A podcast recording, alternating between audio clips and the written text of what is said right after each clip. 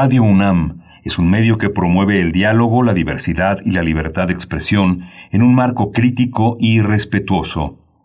Los comentarios expresados a lo largo de su programación reflejan la opinión de quien los emite, mas no de la radiodifusora. Radio UNAM presenta Primer Movimiento. El mundo desde la universidad.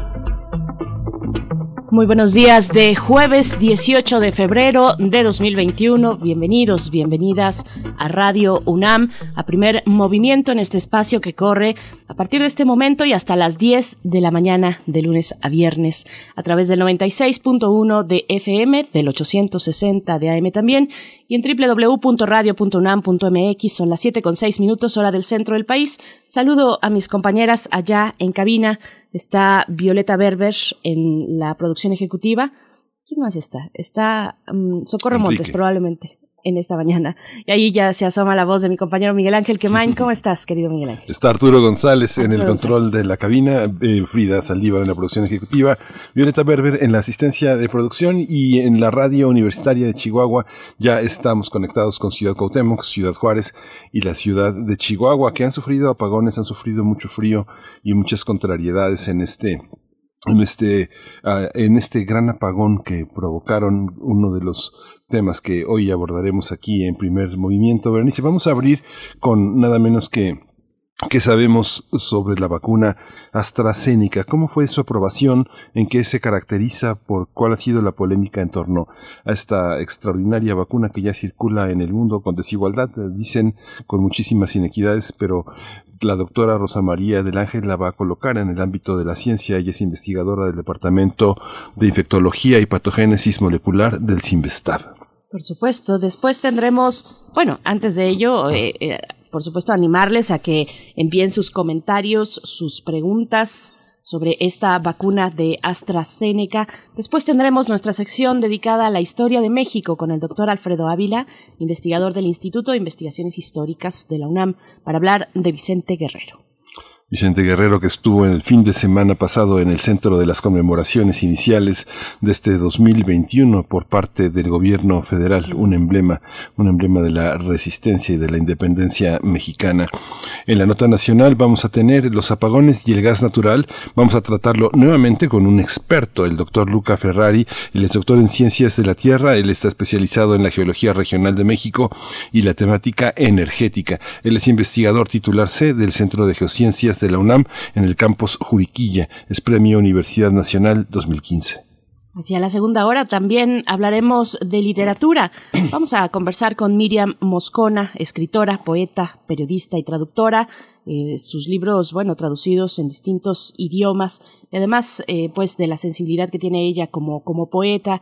Vamos a hablar de su más reciente publicación lanzada por Almadía y Editorial UNAM, La muerte de la lengua inglesa este libro, bueno, que ya, que ya veremos eh, enigmático con respecto a la muerte. Vamos a ver en qué sentido se plantea la lengua inglesa en ese contexto, Miguel Ángel. Sí, vamos a tener la, la, poesía. Venimos de la poesía y vamos a la poesía necesaria en la voz de Berenice Camacho. mucha literatura esta semana ya en el momento de arranque esta mañana de la FIL, eh, de la Feria Internacional del Libro del Palacio de Minería. Después tendremos para la mesa del día Ah, hablaremos, bueno, como cada jueves en la mesa de los mundos posibles con el doctor Alberto Betancourt, eh, profesor de la Facultad de Filosofía y Letras de la UNAM, sobrevivir a la pandemia, sálvese quien pueda versus lo hacemos juntos. Bueno, es esta eh, esta manera de abordar eh, lo que significa tal vez la justicia social, la equidad en el planeta entero con respecto a la pandemia, a las vacunas.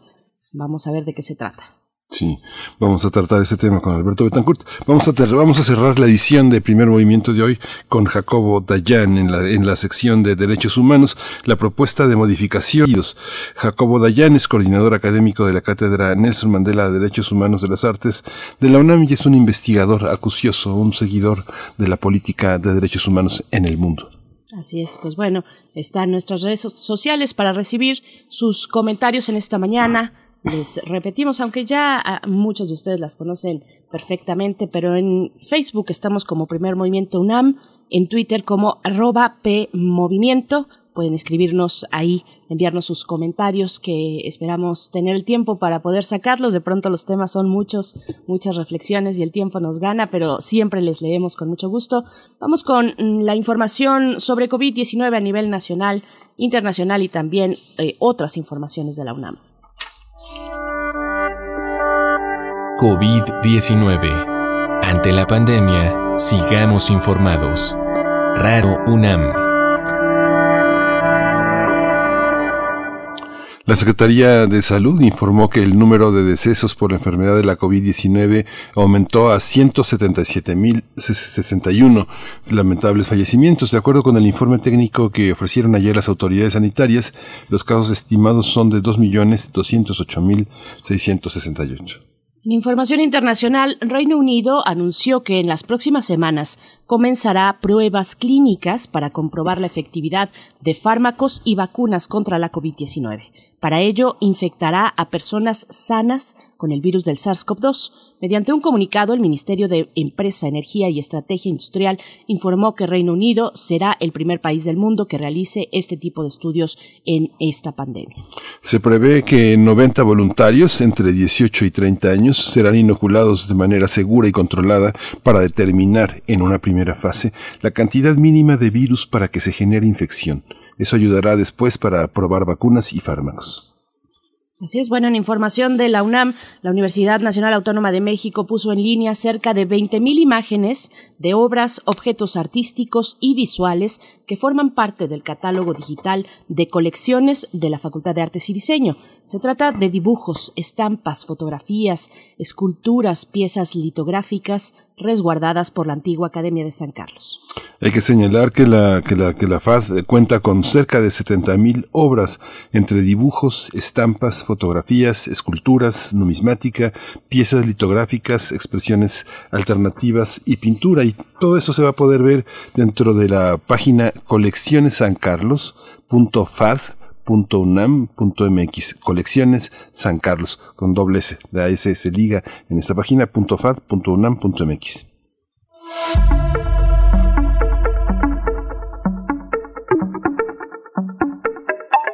recomendaciones culturales para esta mañana. Además, por supuesto, invitarles a que se acerquen a la propuesta digital de la Feria Internacional del Libro del Palacio de Minería. Además de eso, en su cuarta entrega, la iniciativa de música UNAM Transfrontera Nueva York presenta el ensamble de cuerdas Jessica Pavón el cual explora música que alterna continuamente entre técnicas de la música clásica tradicional y la improvisación jazzística.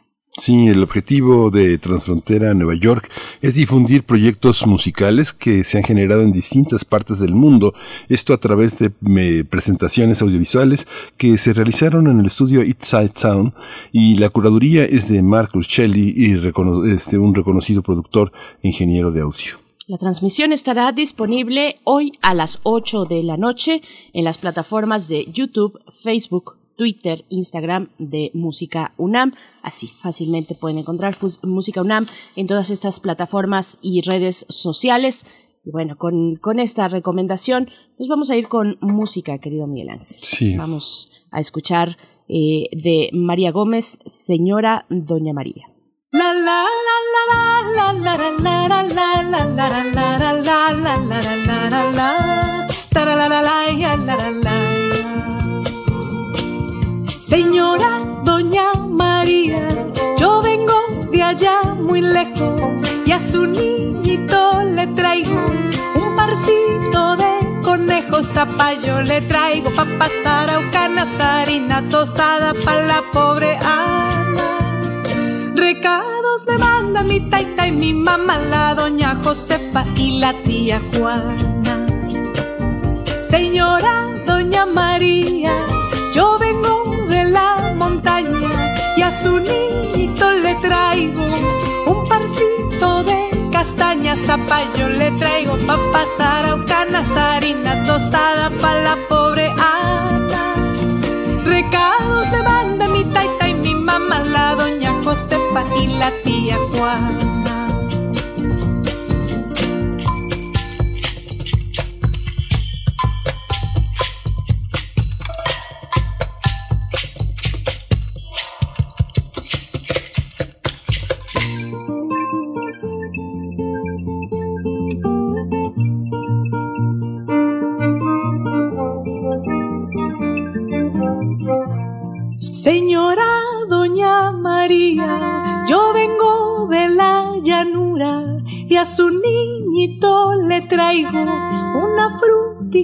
Madura. Zapallo le traigo pa' pasar a ucanas, harina tostada pa' la pobre Ana.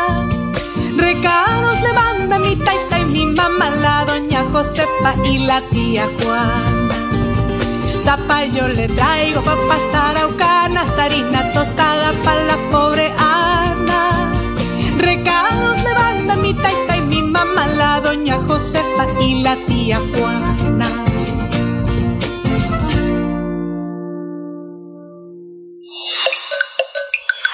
Primer movimiento. Hacemos comunidad. Jueves de autoayuda. Desde la India hasta México, este 14 de febrero llegaron casi 900.000 dosis de la vacuna de AstraZeneca, que comenzó a ser aplicada esta semana a los adultos mayores de las comunidades más alejadas y pobres del país. La vacuna tiene una eficacia del 63.09% contra la infección sintomática por SARS-CoV-2. La evidencia científica indica que debe ser administrada en dos dosis con un intervalo de 4 a 12 semanas entre cada una. La Organización Mundial de la Salud incluso ha señalado que entre 8 a 12 semanas es más recomendable, ya que los datos indican que produce una mejor respuesta inmune.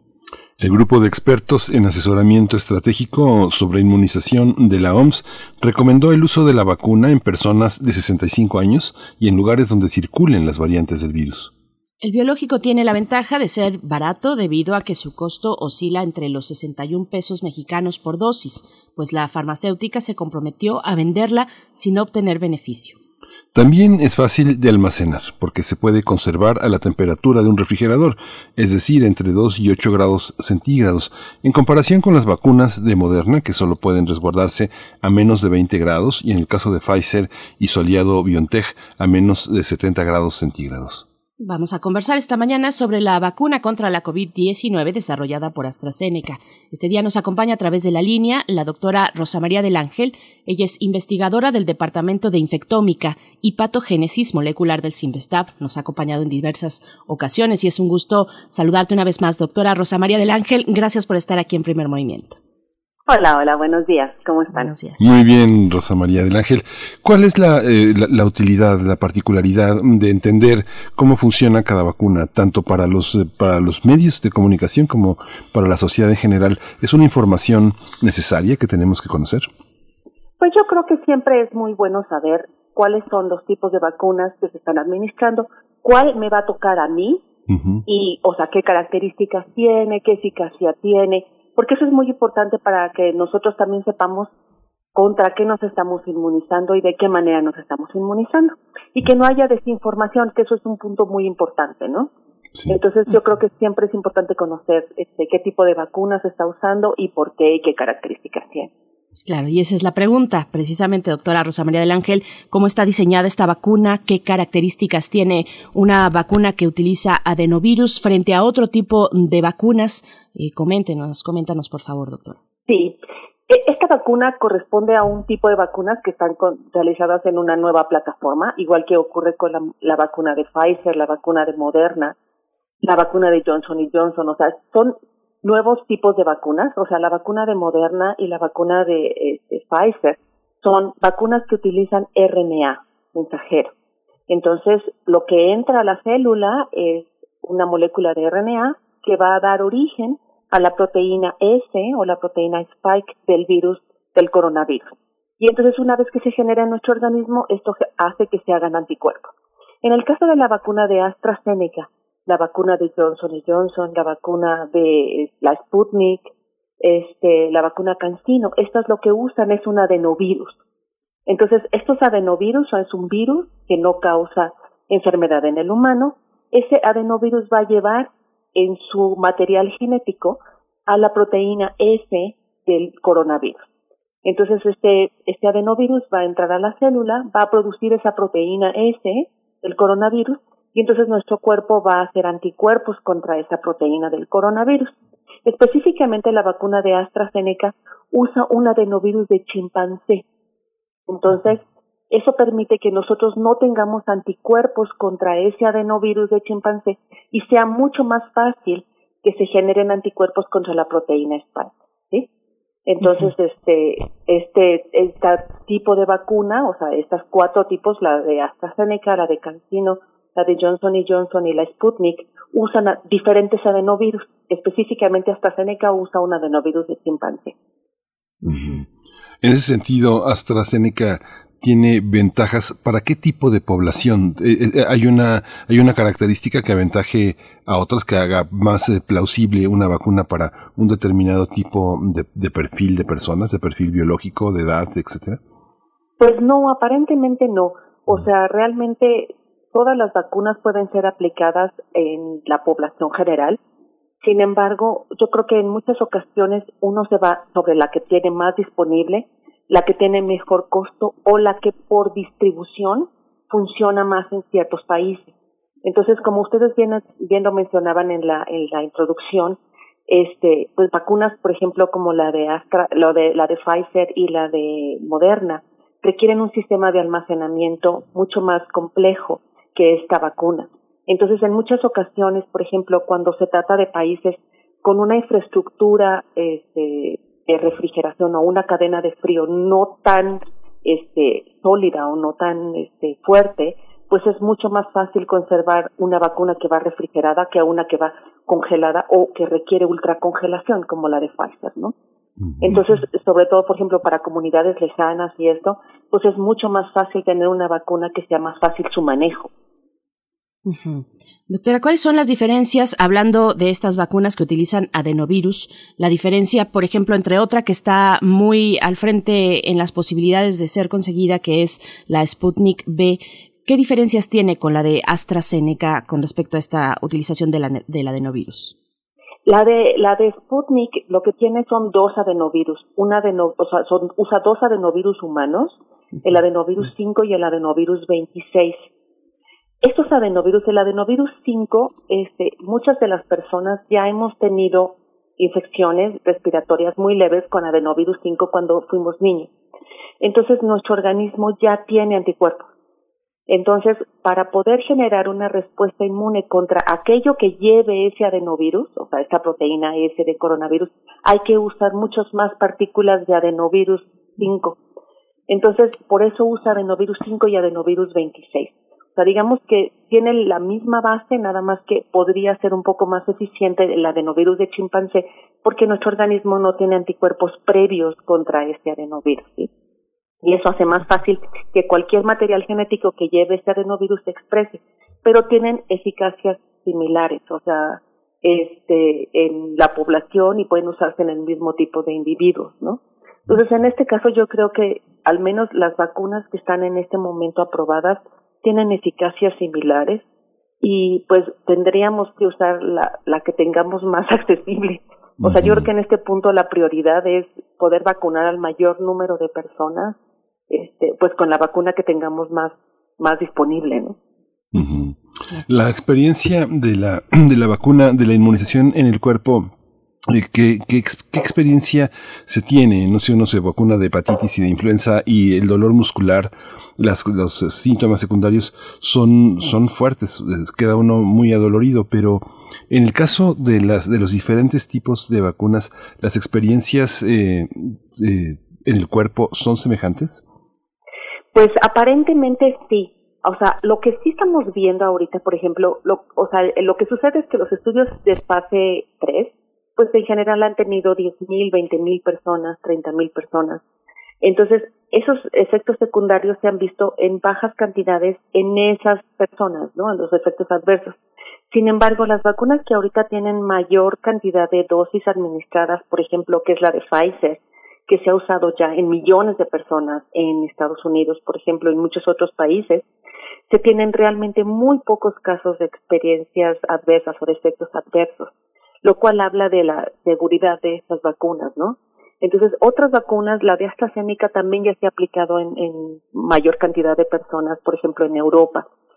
Este, de la vacuna Sputnik no sabemos porque no, no tenemos muchos reportes de que se haya aplicado ya en millones de personas, ¿no? Entonces, este, de las de Pfizer sí, por ejemplo, Estados Unidos está aplicando más de un millón de dosis diarias, a veces hasta dos millones de dosis diarias. Y ahí se han visto pocos efectos adversos.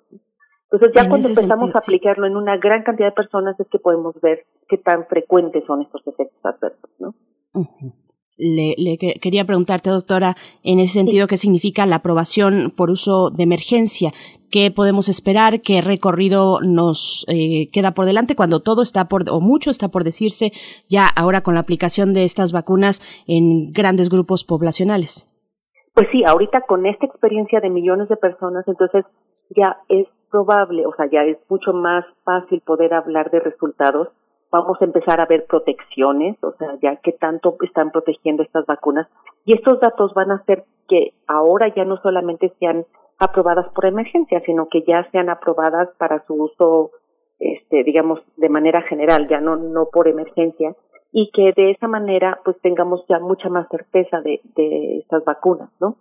Entonces, eh, la experiencia nos las va a dar el tiempo, o sea, solamente podemos saber qué tanto van a funcionar y la manera en que van a funcionar en la medida en que sigamos aplicándolas y sigamos haciendo estudios de protección, ¿no? Y ahora también es importante ver porque tenemos estas nuevas variantes, ¿no? La mayoría de las vacunas están protegiendo, aunque en menor grado, contra estas variantes. Y además una de las cosas que es importante es que todas las vacunas a pesar de que no protejan contra una infección sintomática en algunas de las variantes, o sea, algunas tienen un 90%, un 80%, un 60% contra las formas sintomáticas, pero la mayoría protegen muy alto contra muerte o contra enfermedad severa, que eso es lo que nosotros realmente queremos evitar. Entonces, si una persona después de vacunado tiene una infección leve o moderada con el coronavirus, pero no llega al hospital, no requiere oxígeno, no pierde la vida, pues eso también es muy importante, ¿no? Sí, sí, justamente. Esta relación con la pregunta que hizo mi compañera Berenice Camacho, hay una parte que eh, se, le, se, le reprochó al gobierno. Dijeron, es que no, no, las vacunas que trajeron no han sido aprobadas en fase 3. ¿Cómo, ¿Qué, en qué consisten las fases? La fase 3, la famosa fase 3 que se le reprocha a algunos países de haber eh, contratado vacunas de emergencia y no, no probadas en la fase 3. ¿Qué significa esta fase 3 y si ya AstraZeneca lo tiene aprobado? Sí, AstraZeneca ya tiene este, su fase 3. De hecho, en, en, en general en Estados Unidos y en Europa no se aprueban las vacunas tan fácilmente este, esta fue eh, aprobada para el uso de emergencia en diciembre 30, este, a finales de diciembre del año pasado, este, y porque tiene una fase 3 este, bien específica, ¿no? ¿Qué significa fase 3? Una vez que se ha probado que una vacuna funciona en animales, que eso es lo que se conoce como fase preclínica, se inicia la fase clínica fase 1 y fase 2. Entonces, en esta fase lo principal, o sea, lo que más se quiere probar es que la vacuna sea segura, entonces, lo que se hace es que en la fase 1 generalmente se usan decenas de personas y la fase 2 se usan cientos de personas. Entonces, lo que se hace es que se administra la vacuna y se ve reacciones, efectos adversos, si la persona tiene fiebre, si hay este, reacciones anafilácticas, si hay dolor, si hay este, malestar general, o sea, lo que se prueba es seguridad. La fase 3 se hace en miles de personas o sea, por eso le decía yo que se probaba en 10.000, 20.000, 40.000, 50.000. En general se procura que sean de poblaciones étnicas diferentes para que de alguna manera uno pueda ver cómo reacciona esa vacuna en distintas razas. Y por el otro lado, lo que se hace es que su principal función es averiguar protección. Entonces, se aplica la vacuna, ya se vio que era segura en la fase 1 y en la fase 2, pero ahora se aplica la vacuna y se deja que la persona esté en el medio. Generalmente estas fases 3 se hacen en sitios en donde el virus está muy presente. Entonces, por eso se hicieron en México, por eso se hicieron en Brasil, por eso se hicieron en Estados Unidos, donde había mucha transmisión de virus. Entonces, una vez que se aplica la vacuna, se ve cuántas de las personas se infectaron y cuántas no. Entonces, ahí se mide protección. Entonces, ¿mi vacuna protege o no protege? Entonces, si yo vacuné a 100 personas y a otras 100 les di placebo, o sea, no les di vacuna, veo de esas 100 personas, entonces dicen, bueno, pues de las 100 personas que le puse placebo, se infectaron 15. Y de mi grupo que les puse vacuna, se infectó uno. Entonces, hay protección. ¿sí? Entonces, la fase 3, lo importante es medir protección. en gran cantidad de personas. Y aquí también, como se hacen miles de personas, permite saber también qué tan segura es, porque en la fase 1 y 2 se hacen cientos de personas. Pero si hay un efecto adverso cada 10.000 personas, a lo mejor con un 100 personas que yo hice el estudio no vi los efectos adversos importantes. Pero en 10.000, 40.000 personas sí puedo ver efectos adversos mucho más representados, ¿no? Entonces, por eso es importante que las vacunas cumplan esta fase 3 para poder tener una mejor perspectiva, no solo de la seguridad, sino también de la protección. Doctora, una persona que se ha eh, que se ha presentado como voluntario o voluntaria para hacer eh, estos estudios de fase 3, por ejemplo, pongamos pongamos el ejemplo de CureVac, que es la vacuna alemana que hace ya unas semanas pues se anunció que en México se, se, darían también este tipo de estudios eh, de fase 3. ¿Qué, tiene que pensar una persona que, entra a estos estudios, que no sabe si lo que le aplicaron fue un placebo o fue efectivamente la vacuna? ¿Cómo eh, manejarse con respecto al resto del esquema nacional de vacunación? Pues si están en, están en un estudio no pueden entrar, digamos que a la, a la fase de vacunación, o sea, se tienen que esperar hasta que se realicen los estudios de fase 3 para entonces vacunarse porque realmente uno no sabe si está siendo vacunado o no. Ahora, en general, las, este, las compañías lo que hacen es que si una persona la vacunaron con placebo, este, en lugar de la vacuna, una vez que termine su estudio de fase 3, le aplican la vacuna. Ah, ah ok. Claro, eso es importante. son solo estudios, no, no es a la población. A la población le están aplicando las vacunas seguras, ¿no? Exacto, exacto. sí. hay gente que se enrola en los estudios de fase 3. Hay gente que se ha eh, puesto, por ejemplo, de México a los estudios de fase 3 de Cancino, por ejemplo. Sí, o de Sputnik B también. O de eh, Sputnik 5, ajá.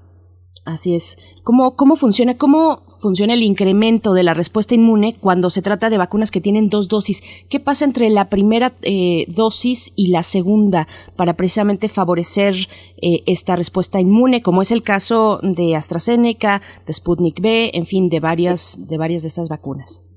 Lo que hace es que primeramente es una primera inmunización, el cuerpo entra en contacto con este antígeno específico, con esta molécula con la que queremos que se haga una respuesta inmune, y entonces se genera una cierta cantidad de anticuerpos y un cierto tipo de células que van a reconocer a esta proteína. Cuando se hace el refuerzo, estos niveles de anticuerpos en general se incrementan. Entonces, por eso es importante que se tengan las dos dosis. En general, una dosis puede ser buena, pero no tiene una alta protección. Funciona mucho mejor cuando se dan dos dosis. Lo que se ha visto en algunos países es que las personas que ya tuvieron una infección, cuando se vacunan en ocasiones con una sola dosis es suficiente, porque digamos que la infección sirvió como un primer, este, como una primera vacuna, digamos, y después la vacuna ya sirve como un refuerzo. Pero sin embargo es mucho mejor tener las dos dosis de la vacuna para tener la protección completa. O sea, las vacunas que son de dos dosis es importante que se apliquen las dos dosis. Y en esta, en este, en todo este procedimiento, ya no solo con la AstraZeneca, sino con las vacunas, cada año tendremos que, vacunarnos con dos dosis.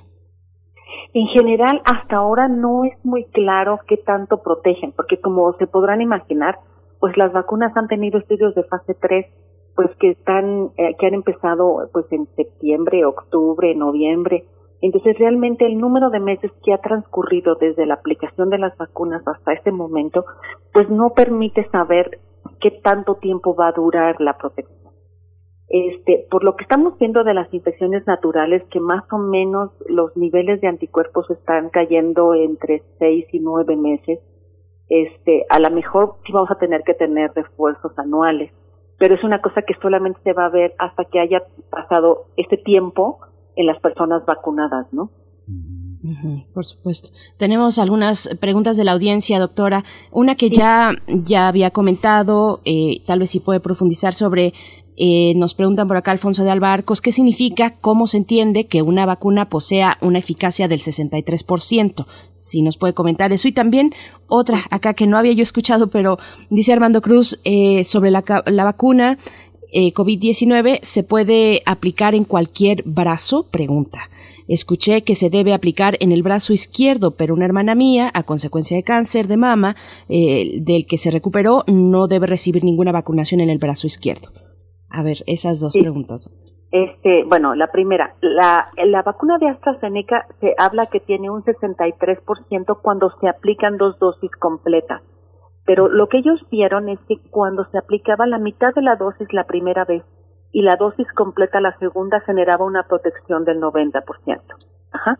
Entonces, realmente esta vacuna genera una protección contra eh, eh, infección sintomática del 90%. O sea, si uno, o sea, si uno se llega a infectar otra vez, la posibilidad de que tenga una infección sintomática es muy baja, solamente del 10%. Eso quiere decir que tenga esa protección, ¿sí? Claro. Este, con respecto a la otra, ah, puede ser aplicada en cualquier brazo, no hay ningún problema. Ok, eso yo no lo había escuchado, pero gracias Armando Cruz por poner esta pregunta. Sí, doctora, y esta, esta, esta, esta exposición que se ha insistido tanto sobre el tema de las cargas virales, eh, vacunado, eh, la implicación de la exposición a cargas virales de diferente índole sigue siendo la, la, la misma, de la protección no importa frente a qué cargas virales se exponga el individuo. No, o sea, realmente la protección tendría que ser este similar, o sea, la misma en diferentes cargas virales. En general, lo que se cree, o sea, las, las personas vacunadas lo que van a tener es una protección contra una infección sintomática. la vacuna va a proteger a la persona de tener en general una infección grave, pero es probable que pueda volverse a contagiar, o sea, pueda tener el virus, pero ya no va a causarle una infección este, que sea problemática para su organismo, ¿sí? O sea, el virus va a poder entrar, va a poder replicarse seguramente en el, en el tracto respiratorio de manera inicial, pero como el cuerpo ya tiene anticuerpos contra este virus, gracias a la vacuna, entonces la, la multiplicación del virus en el cuerpo se detiene, ¿sí? O sea, eso no implica que, o sea, una vacuna no quiere decir que ya el virus no se nos va a acercar, o sea, el virus va a poder ser otra vez captado. Por eso es importante que las personas vacunadas de todas maneras usen protección. ¿sí? Para que esas, estas eficiencias que son del 90%, del 80%, pues que las personas no tengan exposición a nuevamente contagiarse y que no tengan ese 10% o 15% o 20% de, que, que no protege la vacuna, ¿no? Esta cercanía con el virus genera una respuesta inmune también, una vez que ya tenemos la vacuna, el hecho de que afuera en el entorno pues continúe este virus ahí como va a continuar, hace una especie de eh, constante, pone a prueba constantemente a la, a la vacuna. Claro, o sea, finalmente si estamos expuestos otra vez al virus, nuestro cuerpo va a tener anticuerpos y va a reaccionar contra él. Pero, o sea, hay gente que cree que como ya se infectó ya no va a contagiar y ya no va a tener virus. Eso no es cierto. O sea, una persona, aunque tenga una vacuna, puede llegar a tener virus y tener replicación inicial o multiplicación inicial del virus en el tracto respiratorio. El virus no va a generar una infección grave porque ya tiene uno anticuerpo, pero el virus va a poder entrar. O sea, no es, no es, tampoco es estacional y, y sí va a generar cambios en los, en los hábitos, en las formas de relación. Digamos que todos estos cambios que hemos visto en la relación con los contactos, la manera de reunirnos, va, sí va en el futuro a continuar con una afectación semejante a la que tenemos hoy. Pues no sabemos cómo se va a comportar. O sea, finalmente si tenemos una alta cantidad de personas vacunadas, pues la posibilidad de que el virus pueda estar en un entorno cada vez es más baja, porque todas las personas van a estar protegidas. O sea, un virus va a estar en grandes cantidades en una población si la población es susceptible, ¿sí? O sea, si esta población permite que el virus se multiplique mucho en cada uno de ellos, pues es más fácil que un virus se mantenga en grandes cantidades en una población y se disperse. Si la población está protegida, que es lo que se quiere, con la vacuna, o sea, tratar de tener un alto número de personas protegidas, pues el virus cada vez va a poderse multiplicar mucho menos en cada una de las personas y va a tener que reducir su cantidad en un medio ambiente. Entonces, esta, esta protección de rebaño que se llama, es mientras más gente tenga yo vacunada, tengo menos posibilidades que el virus esté circulando entre las personas. El problema es que hay países que pueden lograr esta, esta protección de rebaño en mucho menos tiempo porque están vacunando mucho y hay otros países en donde esta vacunación es menor y entonces pues la posibilidad de que el virus siga circulando en grandes cantidades es más alta. Doctora, también le preguntan por acá, dice María Elizondo, ¿podría la doctora explícitamente recomendar la vacunación? Esa es una pregunta que eh, hace la audiencia. Y, otra, por mi parte, eh, preguntarle mm, su consideración sobre estas eh, pues algunas eh, de pronto exigencias que salen en la sociedad, en grupos sociales, de liberar la patente frente a todas estas características de esta pandemia que sabemos han tenido un impacto social y lo seguirán teniendo económico, social, que su permanencia, pues el, el coronavirus SARS-CoV-2 llegó para, para quedarse frente a todas estas dimensiones, liberar la vacuna, bueno, la patente, ¿qué, qué significaría en su consideración? Pero bueno, primero vamos con el tema de recomendar la vacunación. Este, bueno, yo recomendaría la vacunación absolutamente. O sea, estamos viendo esta cantidad de personas que han muerto y lo que hemos visto en estos meses que se ha empezado a vacunar es que hemos visto mucha más muerte por infección por el virus que muerte o efectos adversos por la vacunación. Lo que yo les puedo decir es que las vacunas después del agua potable ha sido lo que más vidas ha salvado en toda la humanidad. Entonces, realmente es una medida de salud pública súper importante. Entonces, para toda la gente que este, dice que no a las vacunas, o sea, yo les digo que sí, absolutamente sí. Entonces, sí hay que vacunarse, es muy importante. Este, tenemos que reducir la cantidad de virus que estamos circulando, o sea, realmente en nuestro país ha sido muy grave la situación de, de muertes y de enfermos y de gente que ha estado grave por, por esta enfermedad. Entonces, si tenemos la posibilidad de vacunarnos, hay que vacunarnos. Entonces, absolutamente sí. Y por el otro lado, la liberación de la patente, yo no sé, o sea, considero que eh, las compañías farmacéuticas de alguna manera tienen que recuperar la inversión. O sea, realmente hicieron un esfuerzo importante, o sea, en un tiempo récord. Han tratado de sacar vacunas. Lo que tenemos que hacer, yo creo, o sea, más que pensar en liberar vacunas, o sea, liberar patentes, perdón, es pensar en que nuestro país hay que invertirle mucho más dinero a esta parte de la ciencia que permita que tengamos tecnología y, este, procesos mexicanos que den origen a nuestras vacunas, a vacunas mexicanas que puedan tener este un costo eh, mucho menor para nuestra población, ¿no?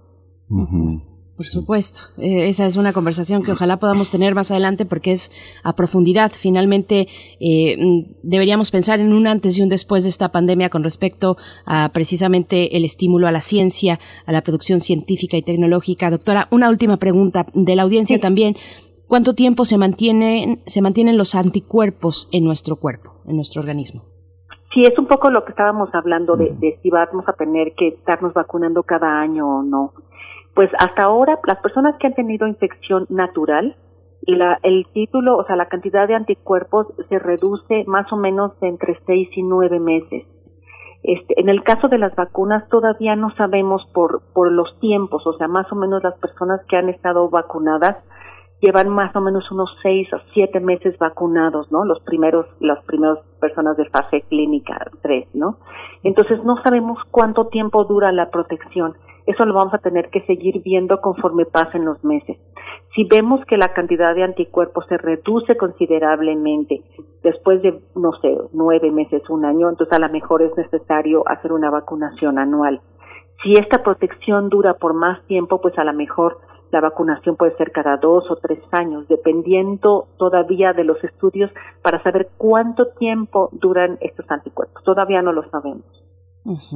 Pues doctora Rosa María del Ángel, como siempre, muchas gracias por esta charla, por aceptar esta conversación con nosotros, con la audiencia, eh, investigadora del Departamento de Infectómica y Patogénesis Molecular del CIMBESTAF. Muchas gracias, doctora.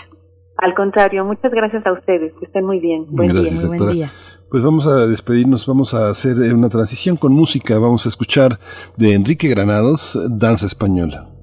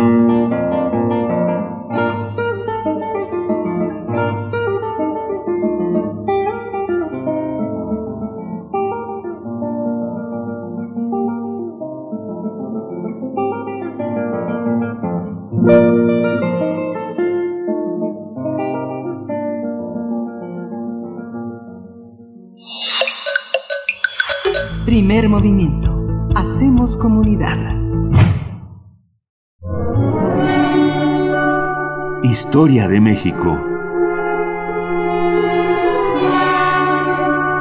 Ya nos acompaña a través de la línea en esta mañana de jueves el doctor Alfredo Ávila, investigador del Instituto de Investigaciones Históricas de la UNAM, para contarnos un pasaje más de la historia de México, en este caso sobre Vicente Guerrero. Doctor Alfredo Ávila, buenos días, ¿cómo estás? Hola, Berenice, buenos días.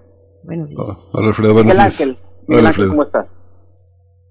Eh, ¿Qué tal, pues, doctor? Pues cuéntanos, por favor. Pues mira, nada, que, que ya sabes que este año es, es año conmemorativo y, eh, eh, y, y, entre las actividades oficiales para conmemorar, la primera que se llevó a cabo fue la del 190 aniversario luctuoso de, de Vicente Guerrero. Se trata de, como, como, todos sabemos, se trata de uno de los, de los héroes más importantes eh, del panteón de la patria. Eh, esta cosa del panteón de la patria uh -huh. Es, como, como ya, saben, eh, eh esa vieja tradición romana eh, de, y, griega de, de, tener, de tener panteones, de tener el lugar donde se reúnen todos los dioses, el templo donde están todos los dioses. Y el templo donde están todos los dioses laicos de México es el Palacio Legislativo concretamente el muro de honor del Congreso.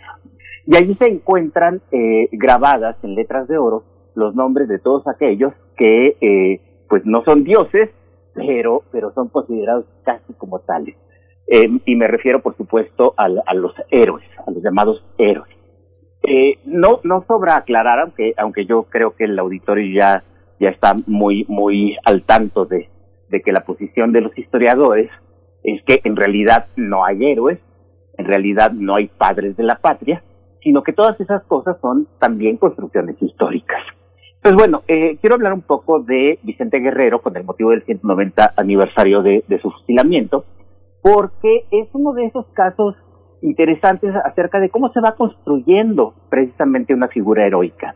Vicente Guerrero es un militar y un político sin duda muy importante es importante eh, tanto en la guerra de independencia, eh, porque conocía muy bien la región del, de, del sur de Nueva España, lo, precisamente lo que hoy es el estado que lleva su nombre, eh, y, y, y, sirvió, por supuesto, para los objetivos insurgentes.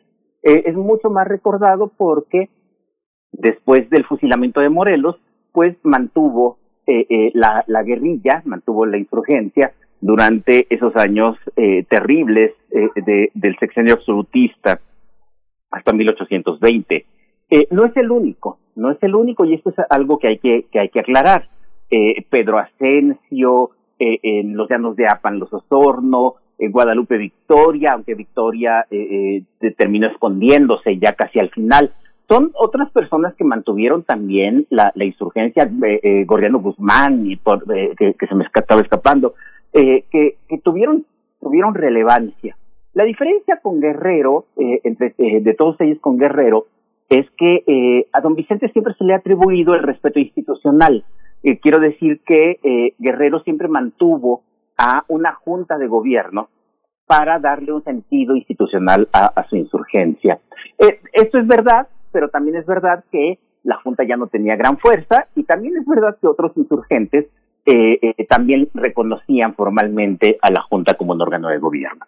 Eh, en 1820, cuando se restableció la constitución liberal en España, eh, la constitución de Cádiz, eh, de inmediato, y esto es algo que, que, ocurría con mucha frecuencia, de inmediato las autoridades virreinales enviaron a agentes para que convencieran a Vicente Guerrero de que reconociera la constitución y, eh, y, y, aceptar el indulto, de que te pusieran las armas. Vicente Guerrero se negó y se negó por una razón bien, bien interesante. Eh, la Constitución de Cádiz ofrecía ciudadanía tanto a, a, los españoles y los descendientes de españoles, los que llamamos criollos, como a la población indígena, pero excluía de la ciudadanía a las personas con orígenes africanos. Entonces, Vicente Guerrero se negó a, eh, eh, a reconocer la Constitución de Cádiz porque, eh, porque a él, en lo personal, le negaba derechos y, como él, pues a, muchísima más gente. Eh, por eso se une al proyecto de Agustín Iturbide, porque el plan de Iguala de eh, febrero de 1821 ofrecía precisamente la incorporación de todas las personas nacidas eh, o residentes en, el territorio mexicano, eh, Iturbide decía, de esta América, para que gozaran de los derechos de la ciudadanía. Y el propio Iturbide en el preámbulo del plan de Iguala lo dice con claridad. Se trata de, de americanos y eso incluye a los de origen europeo, africano y asiático. Entonces, eso fue lo que convenció a, Guerrero. Y después tenemos a Guerrero siendo muy leal a de Iturbide, siendo tremendamente institucional, incluso en el momento eh, en que Agustín de Iturbide se corona o cuando disolvió el Congreso eh, eh, en un arranque de, de absolutismo. Vicente Guerrero se mantuvo leal a Agustín de Iturbide. Por supuesto, eso es algo que no, que no se recuerda mucho en, en los discursos patrióticos. Hay una carta bellísima de 1822 dirigida por Vicente Guerrero a de Iturbide, en la que aparece por ahí una frase que, que a la gente le gusta mucho eh, repetir, sobre todo a nuestros políticos. La patria es primero. Eh, esta frase que eh, eh se atribuye a Guerrero eh, y se, se, se dice que Guerrero la pronunció frente a su padre cuando el virrey Juan Ruiz de Apodaca envió a su papá a, ofrecerle el indulto.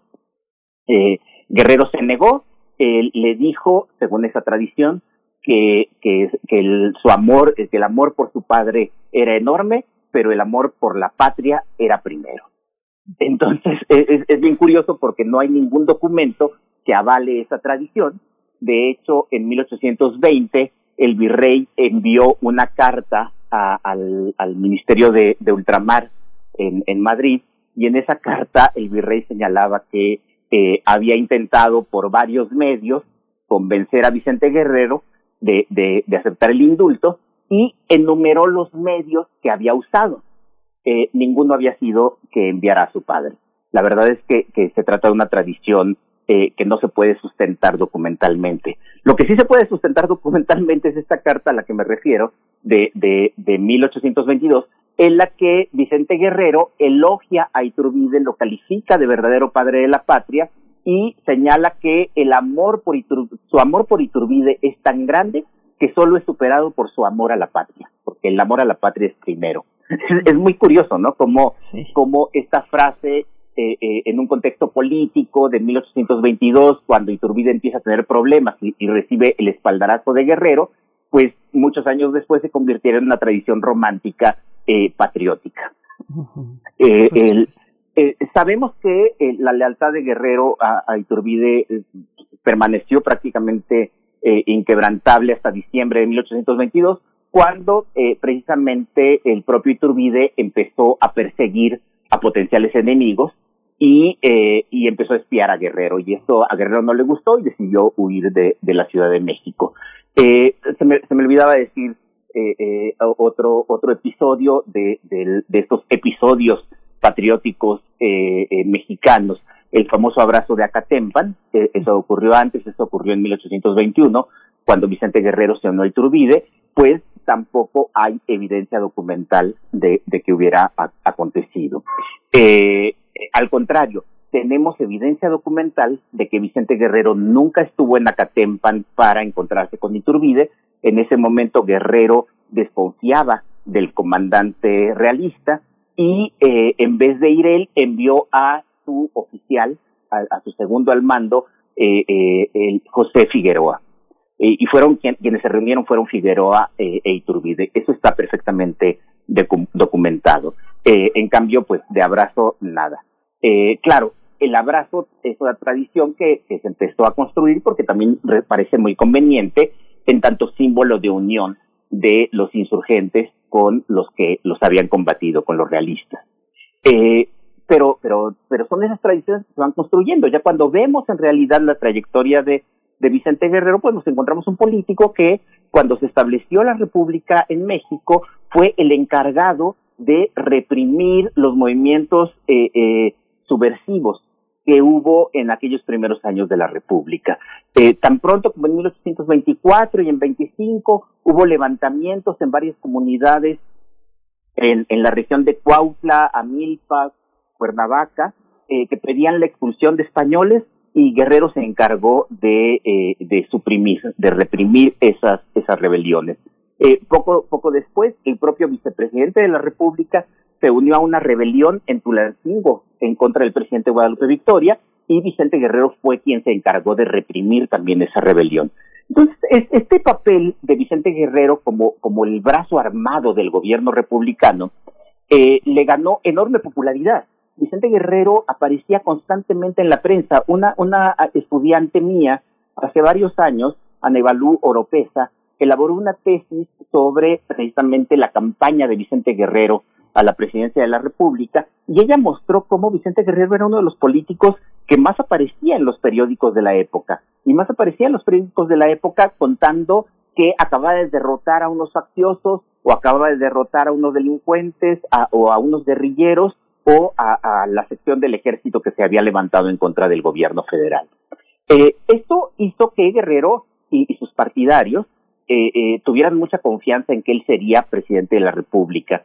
Pero en 1828 las elecciones, que eran elecciones indirectas, es decir, la gente no elegía al presidente, sino que elegía a los diputados, y eran los congresos de los estados los que elegían al presidente, eh, pues el ganador no fue Guerrero, fue el secretario de guerra Manuel Gómez Pedraza, y esto hizo que aquel hombre que, que había dedicado años a construirse una imagen como el defensor de las instituciones republicanas, como el defensor del federalismo y, de la Constitución, pues en diciembre de 1828 tomara las armas en contra precisamente de, eh, del gobierno federal.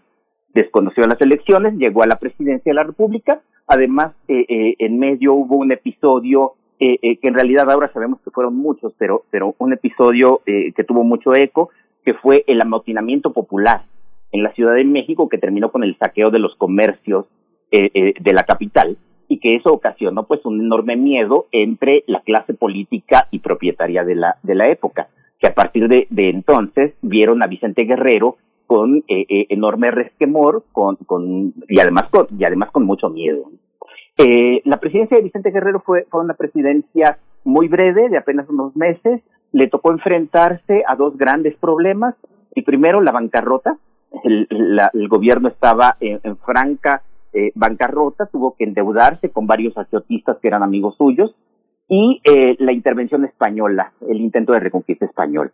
Y allí se inscribe el, la abolición de la esclavitud del 15 de septiembre de 1829. Guerrero eh, abolió la, la, esclavitud también como un mensaje a la gente de la isla de Cuba, a los propietarios cubanos que habían financiado la expedición contra México, como una especie de amenaza. Estaba declarando la, la, la libertad de esclavos en México y la economía cubana se basaba en, eh, en la esclavitud. Eh, como sabemos, Guerrero fue derrocado, eh, los poderes extraordinarios que tenía, las medidas eh, centralistas que tomó para, para sanear las finanzas, eh, pues fueron, fueron aprovechadas, fueron el pretexto para una nueva rebelión encabezada por su vicepresidente que condujo a, a su derrocamiento. Fue derrocado, se fue al sur donde trató de defenderse y luego de eso fue perseguido, traicionado y juzgado en un juicio ridículo, muy sumario, con acusaciones falsas, pero también con una defensa endeble. Él mismo no quiso defenderse, eh, eh, que culminó en su fusilamiento el 14 de febrero de 1831. Eh, pues pasarían 10 años para que el Congreso, un Congreso centralista, por cierto, pusiera su nombre en letras de oro en, en el Congreso de, de la Unión. Doctor Alfredo Ávila, qué fascinante el tema que nos propones. ¿Cuántos cabos sueltos todavía por conversar o tantas eh, páginas de la historia? La más reciente, hablando de Mi Patria es Primero, pues fue la que tuvo lugar el fin de semana, ¿no? Con la presencia de Martin Luther King, que, visitó México precisamente a propósito del fusilamiento de Vicente Guerrero. Te agradecemos mucho, doctor Alfredo Ávila, por ponerlo en la mesa esta mañana. Muchísimas gracias. Gracias a ustedes y bonito día. Igualmente, Alfredo. Buen día, pues nos vamos con esto rápido al corte, nos despedimos de la Radio Universidad de Chihuahua para volver a la segunda hora aquí en Radio UNAM en primer movimiento. Síguenos en redes sociales. Encuéntranos en Facebook como Primer Movimiento y en Twitter como arroba PMovimiento. Hagamos comunidad.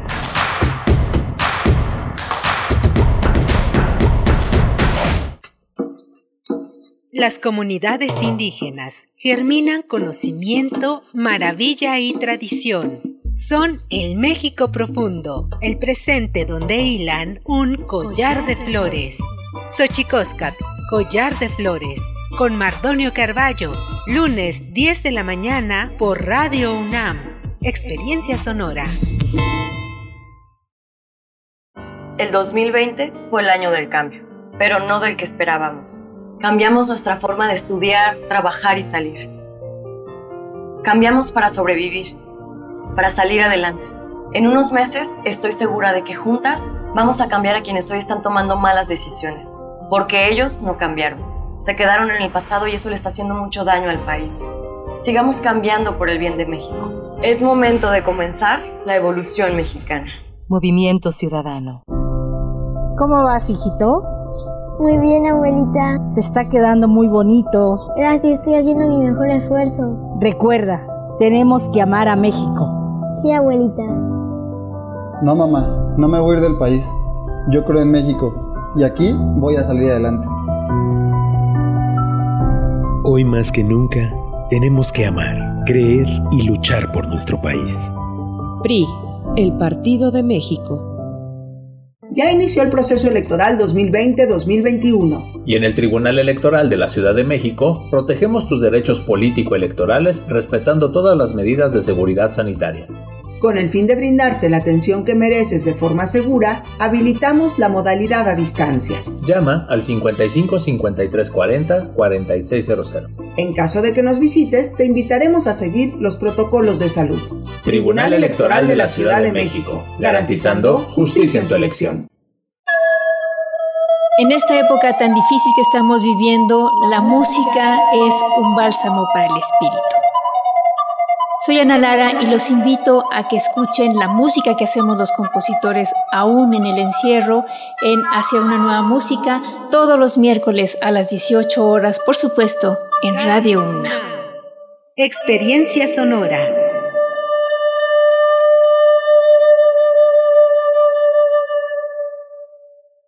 No es para quedar bien con el electorado. No es por aparentar que se cumple la ley no es para cumplir con lo políticamente correcto. La participación de las mujeres en la política debe ser paritaria y ejercerse en condiciones de igualdad en todos los niveles de gobierno. El INE promueve nuestra participación y garantiza nuestros derechos políticos y electorales. Para que la democracia sea plena, contamos todas, contamos todos. INE. ¿En dónde estaríamos sin ellos? Por las marcas en su rostro, huellas en su corazón y lejos de su familia. Nos toca luchar por ellos. De aplausos no se come. Por eso el PT luchará para que nuestro personal médico y enfermeras reciban un aumento del 100% de sus sueldos. El PT está de tu lado. En México el sol sale para todas porque trabajamos por tener un país donde se valore y respete a las mujeres. Desde hace muchos años luchamos para acabar con la discriminación y la violencia, con leyes para garantizar la seguridad y la plenitud de todas las mujeres de México, con gobiernos incluyentes donde la igualdad, la equidad y la paridad sea una realidad en todos los niveles, para escuchar la voz de las mujeres y que participen en las decisiones más importantes. El sol sale para todas. PRD ¿Sabes a cuántos mexicanos llega la red de medios públicos de México? La red está presente en cada uno de los estados del país y unidos llegamos a más de 94 millones de mexicanos. Somos la red y tú eres parte de ella. Las radiodifusoras y televisoras públicas estamos a tu servicio, al servicio de México. Queremos escucharte. Llámanos al 55 36 43 39 y al 55 36 89 89. Primer movimiento. Hacemos comunidad. Hola, buenos días. Ya estamos de regreso aquí en primer movimiento en esta segunda hora en la que le damos la bienvenida a la Radio Universidad de, de Nicolaita, la Radio Nicolaita que todos los días de 8 a 9 de la mañana nos enlaza en esta frecuencia hermana de las radios universitarias, de la radio universitaria allá en Morelia, Michoacán, en, la, en, este gran estado, en esta gran ciudad.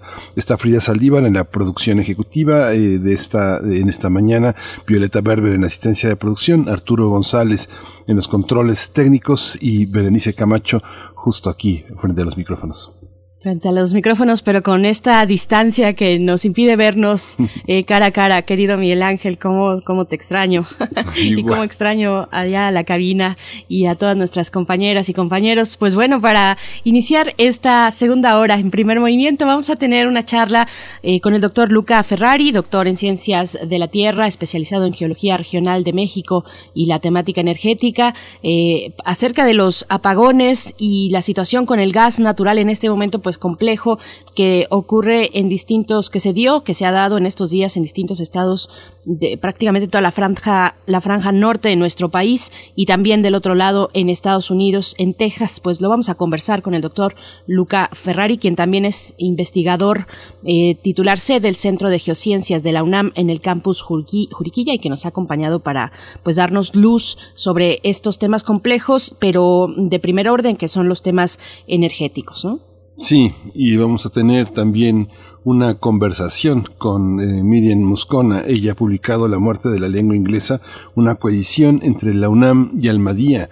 Un libro, un libro eh, muy interesante donde el poeta conversa de frente con grandes poetas de la lengua inglesa. Hay una anatomía clínica a la lengua inglesa que justamente está eh, instalada en una sonoridad que va de William Carlos Williams pasa por Hemingway y llega a Mark Twain. Es así una, una, una, una, una poesía poderosa. Está Cummings, están muchas de las pasiones, muchos de los, eh, muchos de los poetas con, con quienes ha conversado Miriam Moscona desde hace mucho tiempo, desde hace muchos años.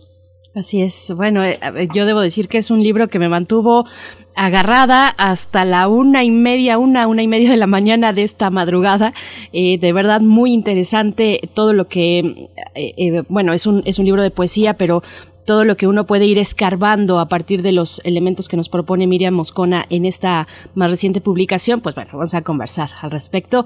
Eh, antes, bueno, decir que qué interesante estuvo pues el, la propuesta temática del doctor Alfredo Áviles en esta mañana, hablar de Vicente Guerrero y ya nada más agregar el elemento racial, de su origen racial, querido Miguel Ángel, eh, la afromexicanidad de, de Vicente Guerrero, que no se mencionó sino hasta mucho tiempo después en la historia mexicana y digamos en, la opinión pública mexicana y en la construcción de nuestros héroes patrios, pues bueno, este elemento de la afro-mexicanidad eh, pues se mantuvo en secreto, digamos, o a la sombra durante mucho tiempo, casi dos siglos. Sí, pero eh, cuando le tocó la abolición de la esclavitud, nadie le hizo caso, lo representaron en caricaturas, que justamente Rafael Barajas en esta gran historia de la caricatura mexicana en el siglo XIX pone de manifiesto cómo fue representado con sorna, con una enorme burla por su, por su origen, eh, por su origen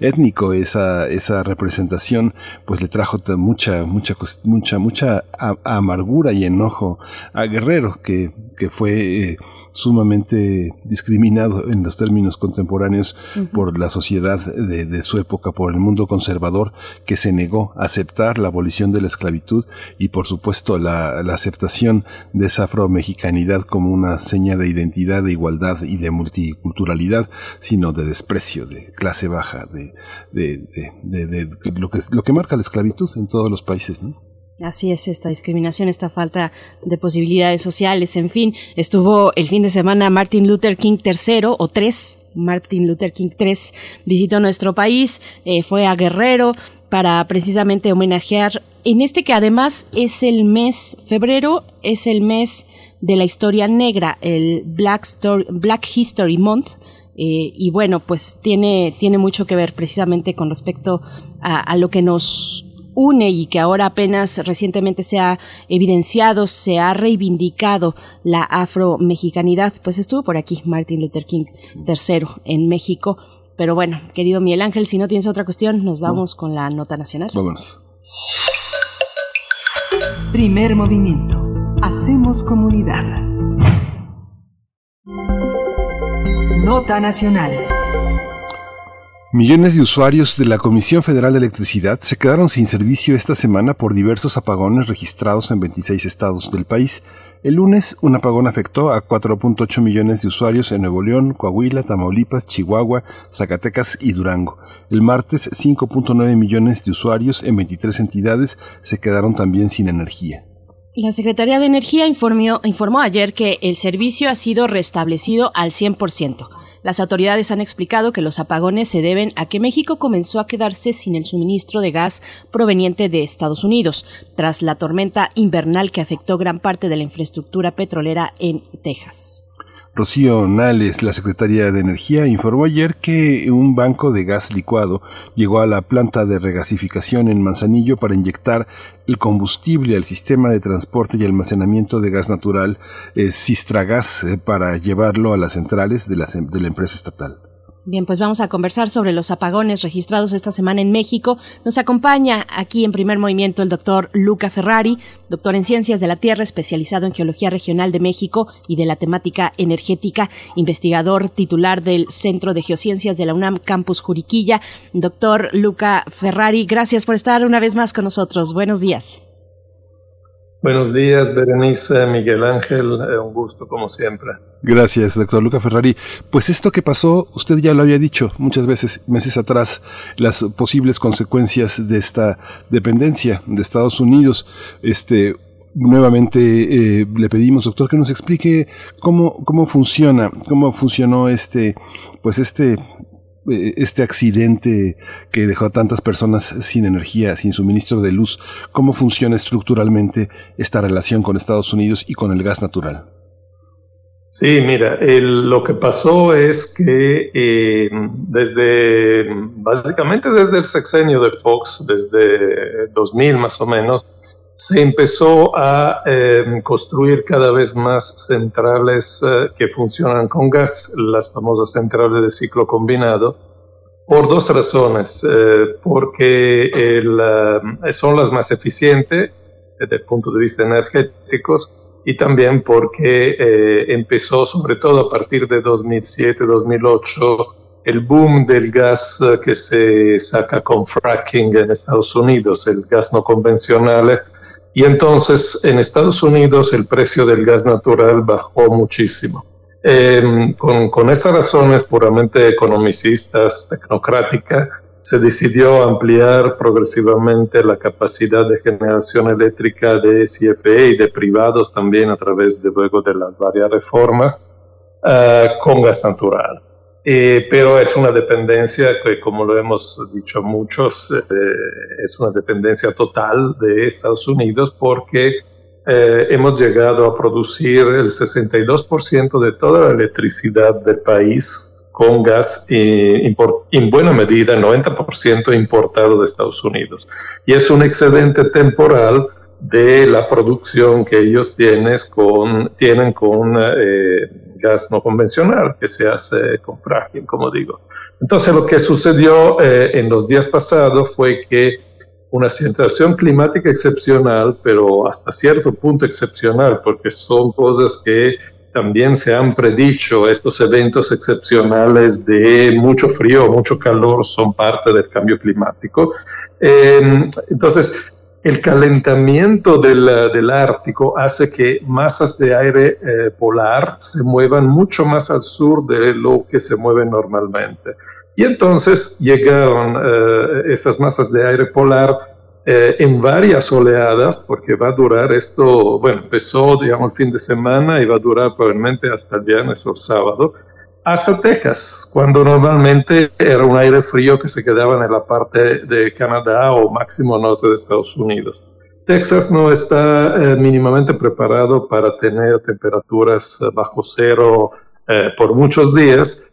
Eso provocó un aumento de la demanda de gas natural en Estados Unidos, en, Texas. Para calefacción y para producción de electricidad, provocó el congelamiento de turbinas eólicas. Texas es uno de los estados que tiene más potencial, digo, más eh, potencia instalada de turbinas eólicas. Entonces se salió la eh, generación eólica y eh, también en algunos casos se congelaron eh, no tanto los ductos, como se dice, porque el gas no puede congelar, el gas es metano que congela a menos 162 grados, pero sí las válvulas y los sistemas de bombeo, digamos, incluso muchos de los pozos que producen gas natural en Estados Unidos, eh, en Texas en particular, tuvieron que salir de producción.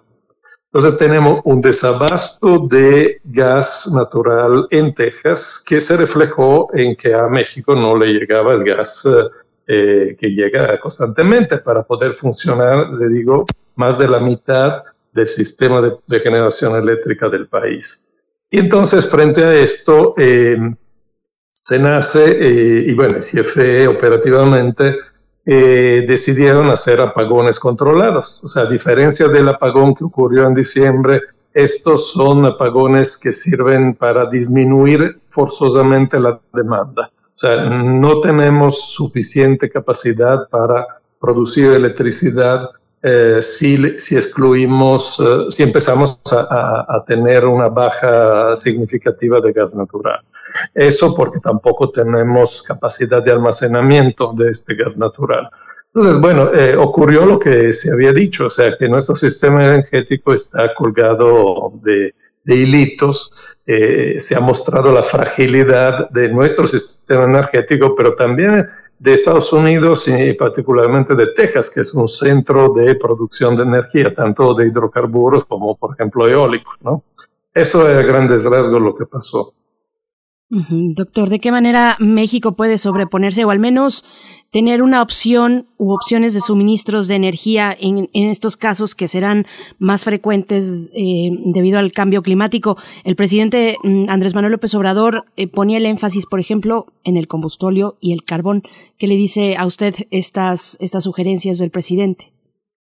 Bueno, obviamente es lo que tienen a la mano y de hecho ya se había dicho que México eh, desde el año pasado tiene un excedente de combustóleo porque es un eh, subproducto de la destilación del petróleo, eh, particularmente en las tres refinerías que no se han reconfigurado, Tula, Salamanca, Minatitlán, se produce mucho combustóleo y es un, un producto sucio, eh, tiene azufres, este, en la combustión, en las centrales termoeléctricas se producen también partículas PM2.5, que son los que son cancerígenas y que han provocado la contaminación, eh, incluso han provocado la contingencia ambiental en la Ciudad de México hace un año y medio. Eh, y, bueno, obviamente eh, eso es lo que pueden de alguna forma hacer de manera mm, temporal, pero recordamos que el combustóleo y también el carbón no producen mucho. O sea, el, um, el gas natural produce, en el 2019 producía casi 63% de toda la energía y el carbón solo el 8% y el combustóleo el 5.5%.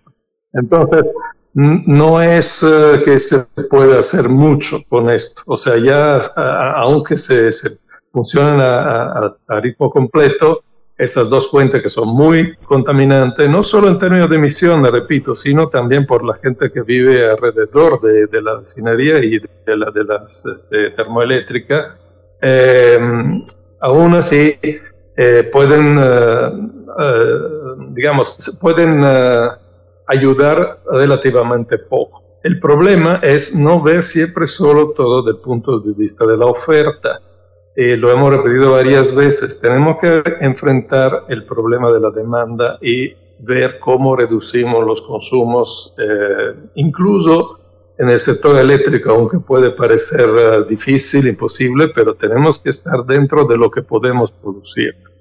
Eh, claro, podríamos desarrollar formas, otras fuentes de energías como más renovables, eh, eólica y solar, pero sabemos también los problemas que conllevan estas fuentes que son invariables, o sea, generan de día o cuando sopla el viento. Y, eh, entonces yo creo que deberíamos tomar una decisión muy seria y de alguna forma un poco radical de ver cómo eh, moderamos la demanda eh, en función de lo que tenemos e incluso si queremos entrar más decididamente con las fuentes renovables, bueno, tendríamos que tener un sistema que permite de consumir energía cuando ésta se produce. Mm, tenemos que probablemente olvidarnos de tener siempre toda la energía cuando la queremos, eh, sino empezar a utilizarla cuando la hay. Eh, obviamente eso va a necesitar una planificación a mediano y largo plazo, una reestructuración de, muchas cosas. Pues. ¿Hay algún ejemplo en, el mundo de una, una racionalización del uso de la energía que venga desde la sociedad de la mano con el, con el gobierno. ¿Es esto posible o, o la luz tiene que ser como el agua? Siempre tiene que, uno tiene que abrir, eh, apretar el interruptor y que, y que aparezca. Sí, hasta que no, hasta que no pase algo como está sucediendo ahora. Eh, mire, la manera con que se ha tratado de eh, ver esto, sobre todo en países desarrollados, es a través de las tarifas. Eh, tarifas que son variables y que, por ejemplo, cuando hay mucha producción de fuentes renovables, por ejemplo en Europa, la, la, tarifa es muy baja, la tarifa incluso doméstica, o sea, no es como aquí que es siempre igual y, con subsidio. Allá, depende de los países, pero digamos, en Estados Unidos también, ¿eh? Eh, varía el precio de la energía dependiendo de la oferta que haya. Pero eso es una solución, digamos, de mercado que favorece a los ricos finalmente, porque quien puede permitirse de pagar siempre, pues siempre tendrá su energía. Eh, yo creo que debería hacerse una racionalización basada en prioridades sociales y, por ejemplo, bueno, debería eh, tener prioridad hospitales, eh, servicios esenciales y, también debería haber un precio diferenciado en función del, ingreso. Eso se podría hacer bastante fácilmente porque tenemos el valor catastral de cada calle, de, bueno, de cada casa, y entonces eh, hacer tarifas diferenciadas según eh, el, poder adquisitivo, porque es un poco absurdo que estemos subsidiando eh, quien puede pagar completamente el precio de la energía. La otra manera con que se ha racionalizado es cuando ya no hay, pero eso digamos en países que han tenido crisis serias, pero eso no es una, o sea, esa ahí es es digamos un poco forzoso. No sé que en Cuba, en Venezuela, en, en lugares que han tenido crisis este, de, de, abasto de energía, eh, bueno, ahí son corte a toda la población, un poco como lo que está sucediendo ahorita, ¿no? Pero son cosas más de emergencia. Yo hablo de hacer una planificación. Lo que entiendo también, doctor, y le pido eh, probablemente reiterar un poco más o abundar un poco más, es que eh, CFE es responsable de una parte, pues, mm, pequeña del, del suministro de energía. ¿Dónde recae el resto del suministro y qué nos dice esto sobre la soberanía energética de México? Bueno, no tan pequeña, digamos, sí. O sea, CFE ya no es la, no tiene el monopolio y, no es la que provee toda la energía eléctrica del país, pero es un poco más de la mitad. Eh, la otra mitad, o un poquito menos, es de los privados. Quien eh, controla todo esto es el SENAS, ¿no? el eh, Centro Nacional de Control de Energía.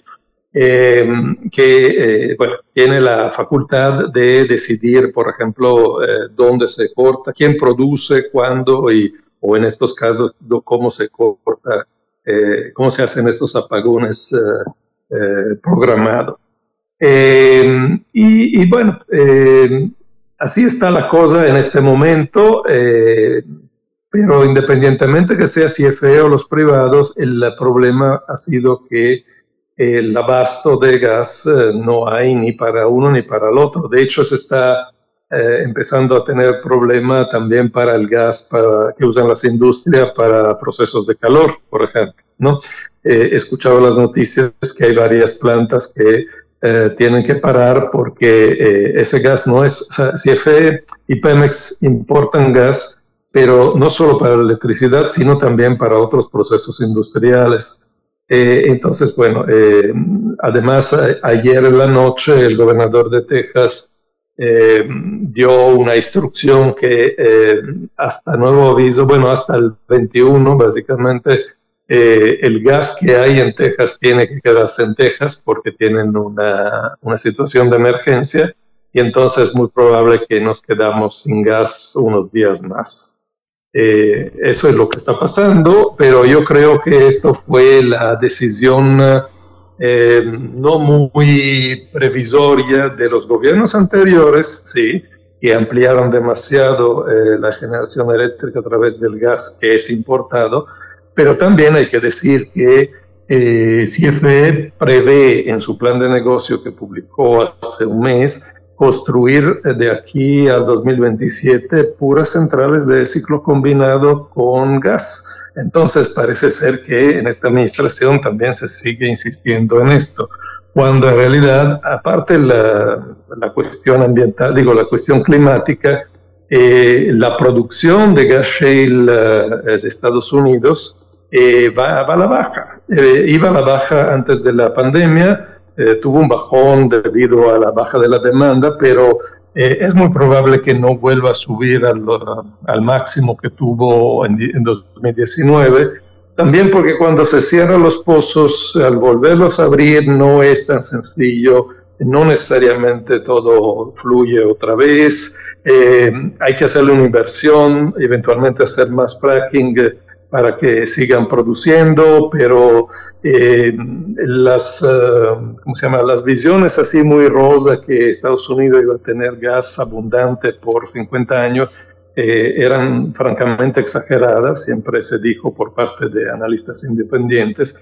Y entonces, bueno, tenemos ese problema que muy probablemente eh, no vamos a tener tanto gas como lo que se planea construyendo tantas centrales de ciclo combinado, también ahora por parte de CIRFE. Esta mañana el presidente señaló que todos estos apagones fueron aprovechados para por sus opositores para atacarlo. ¿En qué tanto la responsabilidad del gobierno actual eh, puede paliar la situación? ¿Cuántos años se necesitan para cambiar el, este, este, este modelo de tanta dependencia sin un costo social y económico tan alto? No, evidentemente es, se necesita mucho tiempo y lo que está pasando ahorita no depende, digo, no es una responsabilidad directa de esta administración, repito, es la decisión que tuvieron las administraciones anteriores. Pero, eh, repito, eh, al parecer, eh, esta administración quería, y yo espero, estoy hablando al pasado, después de esto espero que lo repiensen, seguir construyendo centrales de gas.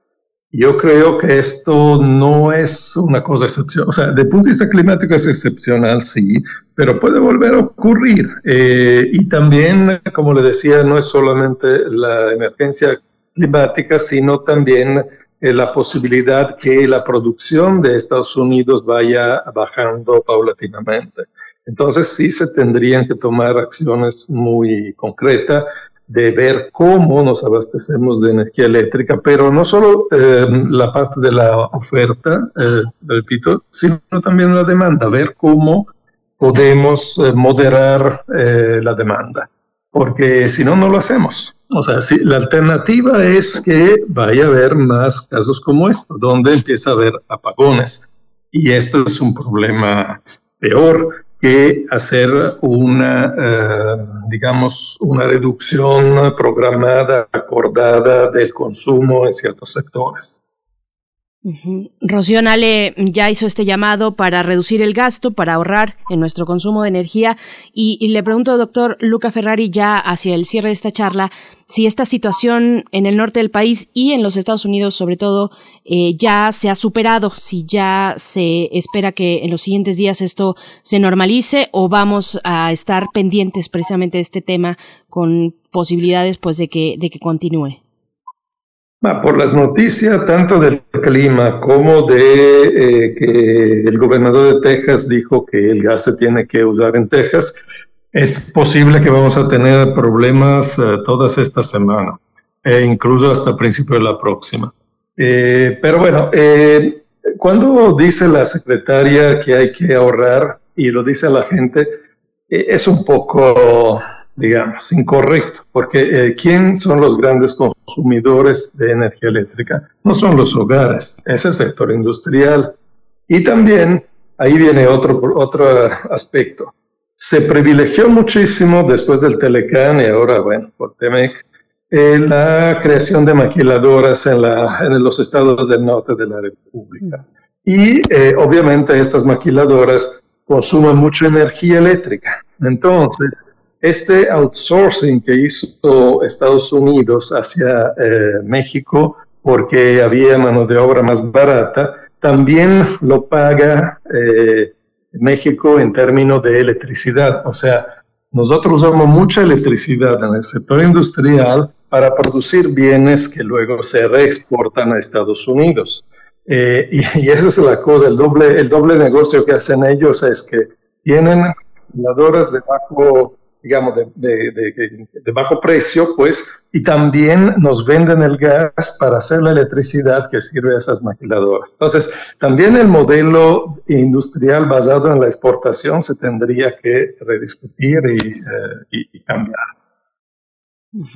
Hay una parte, doctor, que, bueno, nosotros nos piden ahorren agua, no, no laven su coche, pero cuesta más de 6 litros hacer una coca de agua hacer una Coca-Cola. La petición a los eh, a, las personas de que economicen, de que ahorren, tendría que ser entonces, según lo que usted está señalando, una, una restricción, una racionalización impuesta a las empresas, eh, a las grandes industrias del norte del país que tienen garantizado eh, no importa pasar por encima de quién el abasto de energía, racionalizarlas, ayudaría? ¿O es una medida autoritaria? ¿Es legalmente posible?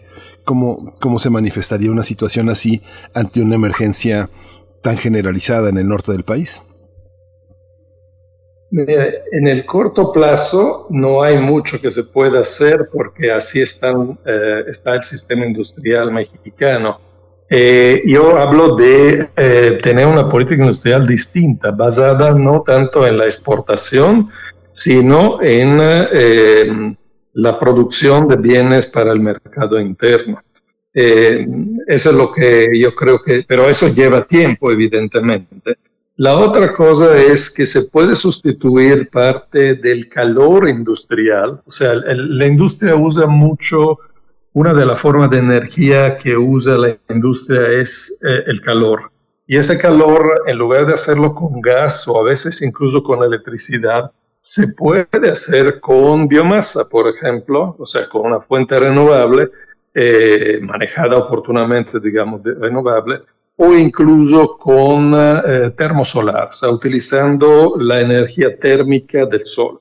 Eh, digo, hay un potencial ahí de sustitución de combustibles fósiles, particularmente de gas o de electricidad, con fuentes renovables. Ahí sí se puede.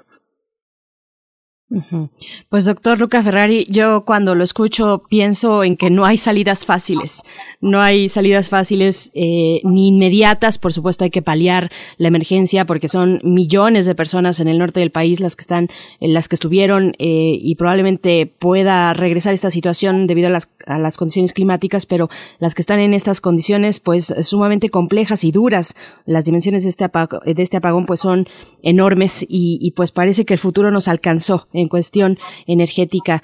Eh, doctor, pues le agradecemos mucho, como siempre, doctor Luca Ferrari, por esta charla y ojalá estemos y contemos con usted más adelante. Sí, muchísimas gracias a ustedes. Y tienes toda la razón, no hay soluciones fáciles. Quien, quien venda soluciones fáciles nos está engañando. Gracias, hasta luego. Gracias, doctor. Pues fíjate, Berenice, que ayer fui a comprar un, un, par de inciensos, un par de varitas de incienso, y la persona que me los vendió me dijo, compre velas, porque va a haber apagones en tres demarcaciones. Está el gobierno tan mal que, este, que la ciudad se va a quedar a oscuras. Es parte del uso político también de estas contingencias, ¿no? Quien le sabe a su negocio, precisamente. Sí, hay que comprar pues, velas. Así es, pues vamos, vamos, vamos a hacer una transición musical, un puente musical a cargo de Juanito Ríos y Andrés Castillo. El tiempo, el tiempo es la canción.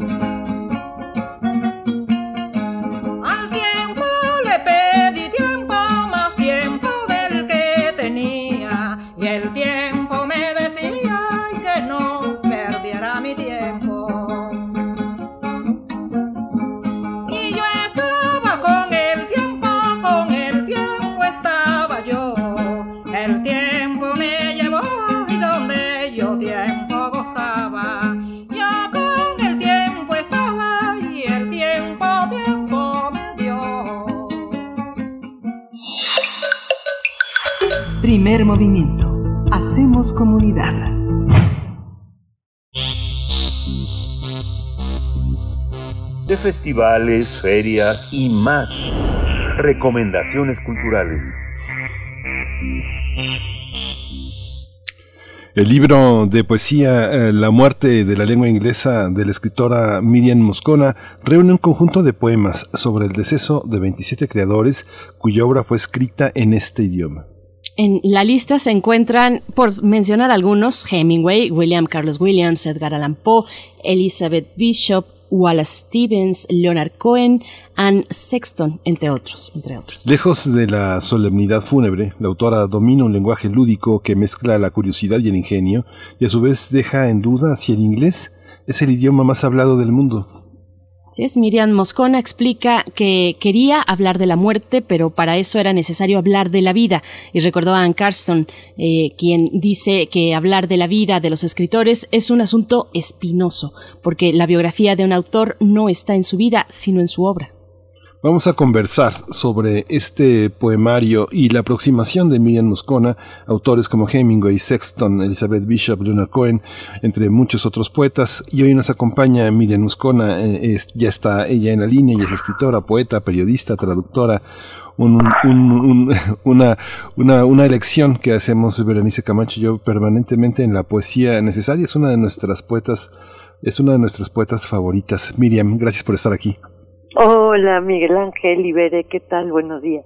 Querida Miriam Moscona, bienvenida. Muy bien, pues eh, con muchos deseos de conversar contigo sobre cuestiones muy complejas, eh, la lengua inglesa, la muerte, la poesía, cómo se conjugan estos tres elementos pues eh, avasallantes que abarcan totales, cómo se conjugan y se tejen en esta obra tuya más reciente. Bueno, tal como dijeron, este es un conjunto de poemas, 27 escritores, más poetas que narradores, por deformación. eh, pero, bueno, la, la intención original de, de ese proyecto, cuando era un proyecto, era lo que dijeron hace un momento, era escribir sobre la muerte. Y en un principio, este conjunto no estaba eh, eh, visto para hacer un conjunto de poemas sobre escritores de lengua inglesa, sino en general. Eh, llegué a tener poemas sobre el rey Salomón, llegué a tener poemas sobre López Velarde, pero con la escritura de, en el tiempo, noté que se fueron, fueron, fueron haciéndose más numerosos los, los escritores de lengua inglesa y me fui por ese camino. Eh, quería comentar que la influencia que en los poetas mexicanos existe y ha existido de la poesía, sobre todo estadounidense, me parece que es la más poderosa de viniendo de, de, otra comunidad lingüística, más que la poesía en portugués o que la poesía en francés, etcétera. Eh, es increíble la, la, la presencia de la poesía estadounidense en la obra de la, de, de, la poesía mexicana. Y yo no soy una excepción, eh, los he, traducido algunos de esos poetas, eh, me han influido, me, me han formado sobre todo. Y pues no sé si, si, si por ahí, por ese, ese brazo, digamos que, que, que fue creciendo ese río. también hay una cuestión curiosa que es el título, que es tan maravilloso el lenguaje que a veces cambiando una preposición o una conjunción, eh, el significado de una frase da la vuelta. Se llamaba la muerte en la lengua inglesa. Pero, pues, ese cambio a una preposición le dio totalmente otro disparo. Y me gustó el disparo. Me, me han preguntado que por qué, que si la lengua inglesa me parece que se va a morir. Por supuesto que no. es una provocación. Eh, y, y, y, también es, a, a, ver, a mí todas las lenguas me gustan, de verdad, hasta las famosas lenguas que, que se oyen feo, me encantan. Y, el sonido, lo que abre una lengua, de veras que soy una fascinada por, por, por, por la existencia, por la diversidad de las lenguas. Sí.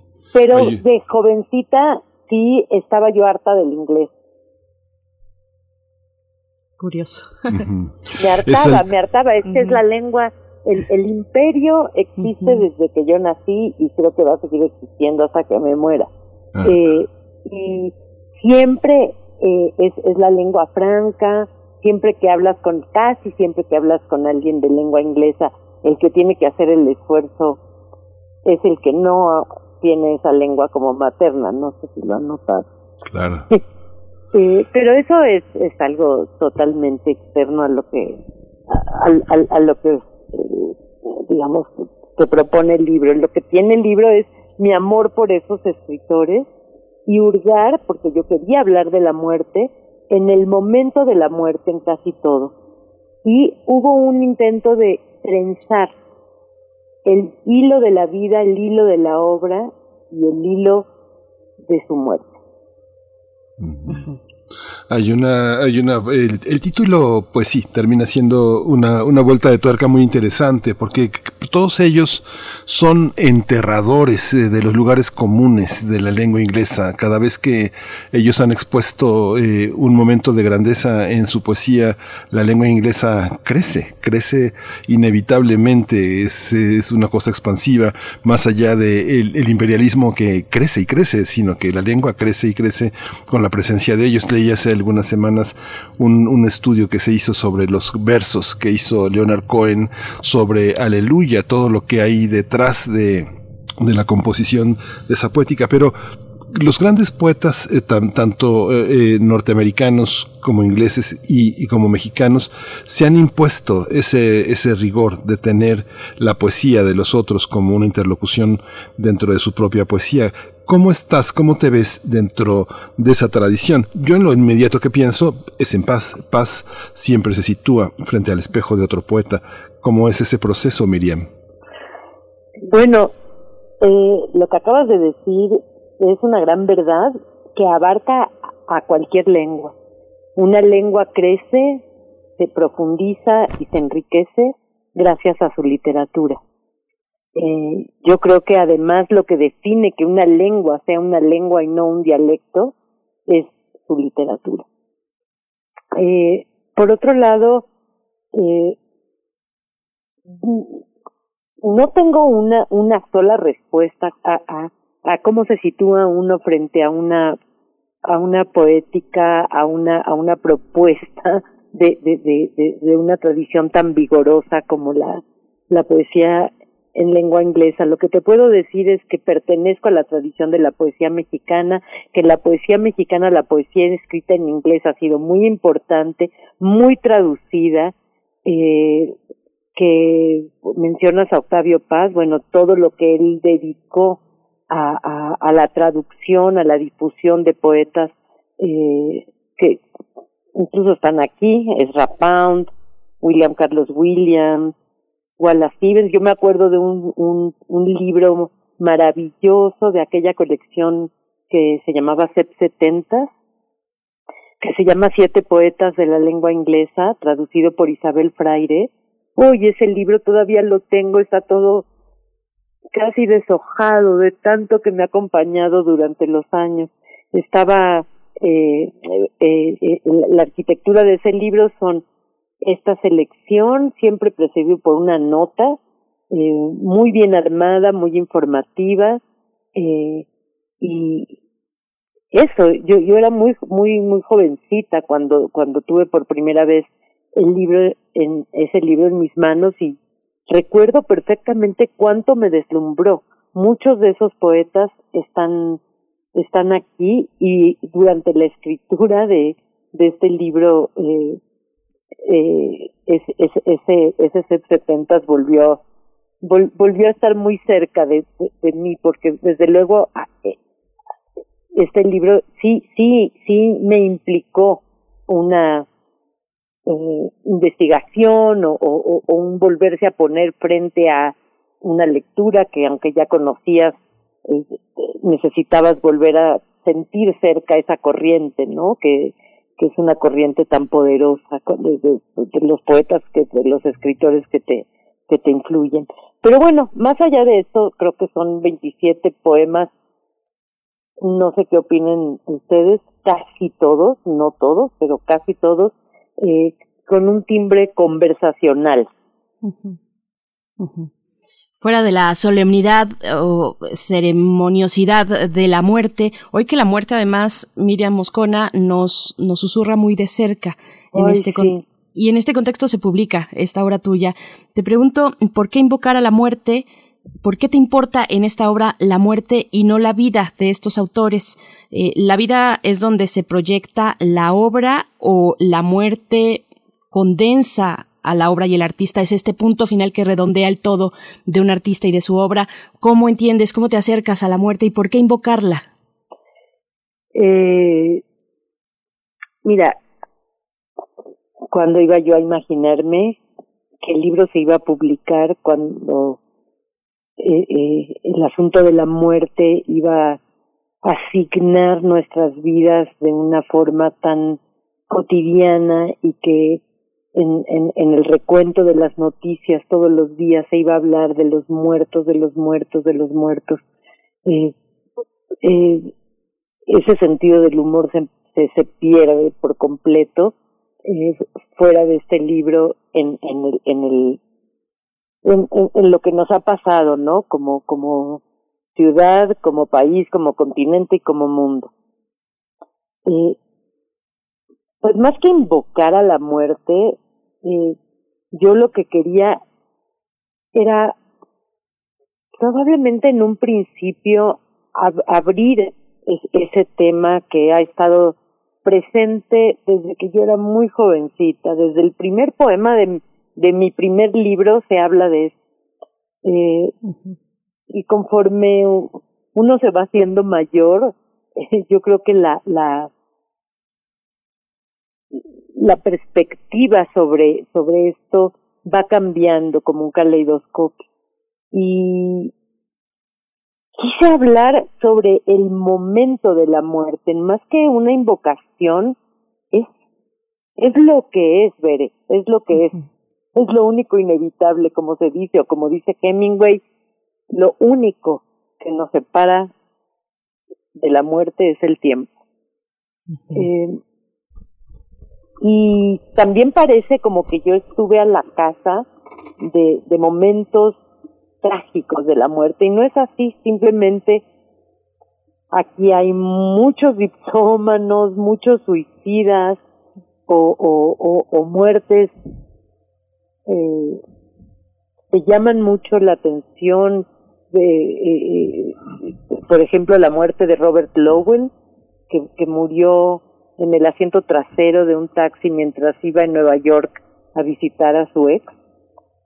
Eso es algo que yo sí sabía porque otra colección que me ha acompañado muchísimo son estos eh, material, el, esta colección material de lectura de la UNAM, eh, que son cuadernos delgaditos, que siempre estuvieron conmigo en todos los viajes, en vez de cargar libros pesados, me llevaba yo cualquier cantidad de, de material de lectura. Quien me conoce de entonces lo recordará, esos libros coloridos, maravillosos. Bueno, el libro de Robert Lowell, el, cuadernillo de Robert Lowell está prologado por Carlos Monsiváis y también él en, en ese prólogo habla de, de este suceso. Y después hay una recreación de mi parte.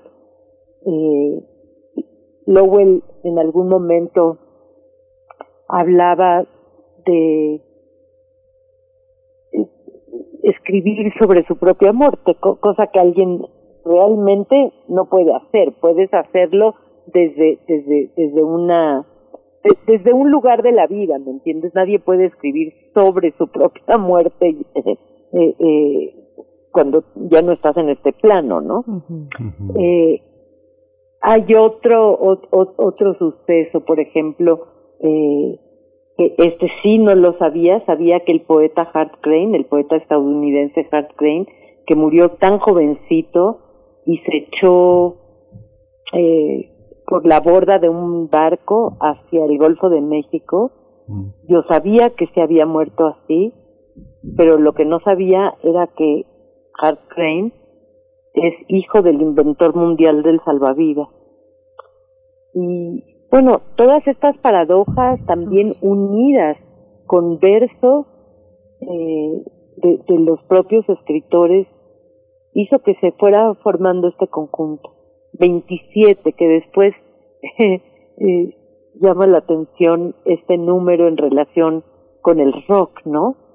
Este, este, los rockeros eh, que tanto conocemos y que nos han acompañado cómo fueron muriéndose a esa edad. El, el, número 27 fue llenándose de significado para los escuchas del rock. Y no, no fue una cosa buscada, ¿eh? Es que sí está muy presente, digo, ya de, la, de los últimos, así como grandes poetas que han sido recuperados, eh, digo, han estado en la voz de Nick Cave, muchos de ellos en torno al tema de la muerte, del suicidio y de, y de los grandes casos también de este, pues de, estos fallecimientos. También asombra el humor, eh, Miriam, ¿no? Por ejemplo, estoy, tengo frente a mi pantalla el, el poema de Six Feet Under de Mark Twain, donde hay algo de para este de parábola, de pero al mismo tiempo de, de, de gran humor es cómo cómo encontrar lo humorístico en la paradoja, en lo parabólico. ¿Dónde está? Les voy a hacer una confesión. Este poema de Mark Twain lo escribí hace mucho tiempo, probablemente sea el poeta, el poema más joven de este libro, cuando yo no tenía idea que iba a escribir un libro sobre esto. Eh, y es que un día me llamaron, como yo creo que le han llamado a mucha gente, para ofrecerme un servicio funerario. Eh, y a partir de esa llamada telefónica, y de que estaba yo leyendo a Mark Twain y de que estaba viendo una serie que creo que ha sido mi serie favorita de todas las que he visto, que se llama Six Feet Under, uh -huh. y que es el subtítulo de este poema, es que se armó eh, el, el, el, el texto de Mark Twain, lleno de guiños, ciertamente, porque Mark Twain también tenía un humor que me, que me que, de, del que me fui apropiando, ¿no? Eh, como, como en algún momento dice Mark Twain que es mejor tener la boca cerrada y parecer estúpido que abrirla y disipar la duda. Entonces me, me, me apropié de eso en el poema y bueno, me alegro que, que el humor pueda estar presente eh, aún en, en, en aún hablando de, de, de, temas que suelen a veces llenarse de, cierto almidón, eh, el, el libro en sí mismo como objeto me parece que es un, un, un, libro que tiene en su edición y que agradezco con todo el corazón a la UNAM y Almadía que tenga ese sentido del humor porque tiene eh, como un libro adentro de otro con unas ilustraciones padrísimas, súper divertidas de Alejandro Magallanes que dialoga con los poemas. Eh, ay, no, lo agradezco muchísimo. los, los, los escritores retratados eh, al mismo tiempo eh, son ellos, se parecen muchísimo y, y, y están, eh, digamos, para, para, identificarlos, Alejandro Magallanes ha puesto su nombre con una letra así casi de escolar y entonces está lleno de gestos en ese sentido el libro y, y, los libros de Almadía que están suajados tienen una ventanita, entonces la en la portada está Emily Dickinson con unos labios morados y al abrir la ventanita eh, adentro está Mark Twain. Está como eso, como un, un, un escritor adentro de otro escritor, adentro de otro escritor, que de alguna manera, ¿qué es la tradición sino eso? Es, es muy divertido el juego gráfico que hace Alejandro Magallanes. Ay, qué ganas de, conversar un poco más, pero nos atrapa la paradoja del tiempo aquí también en la radio, Miriam Moscona. Yo también me detuve en ese poema de Mark Twain, me, me amarró de inmediato, me alcanzó de inmediato y boté la carcajada. De verdad es eh, muy recomendable que se acerquen quienes nos escuchan a este libro tuyo.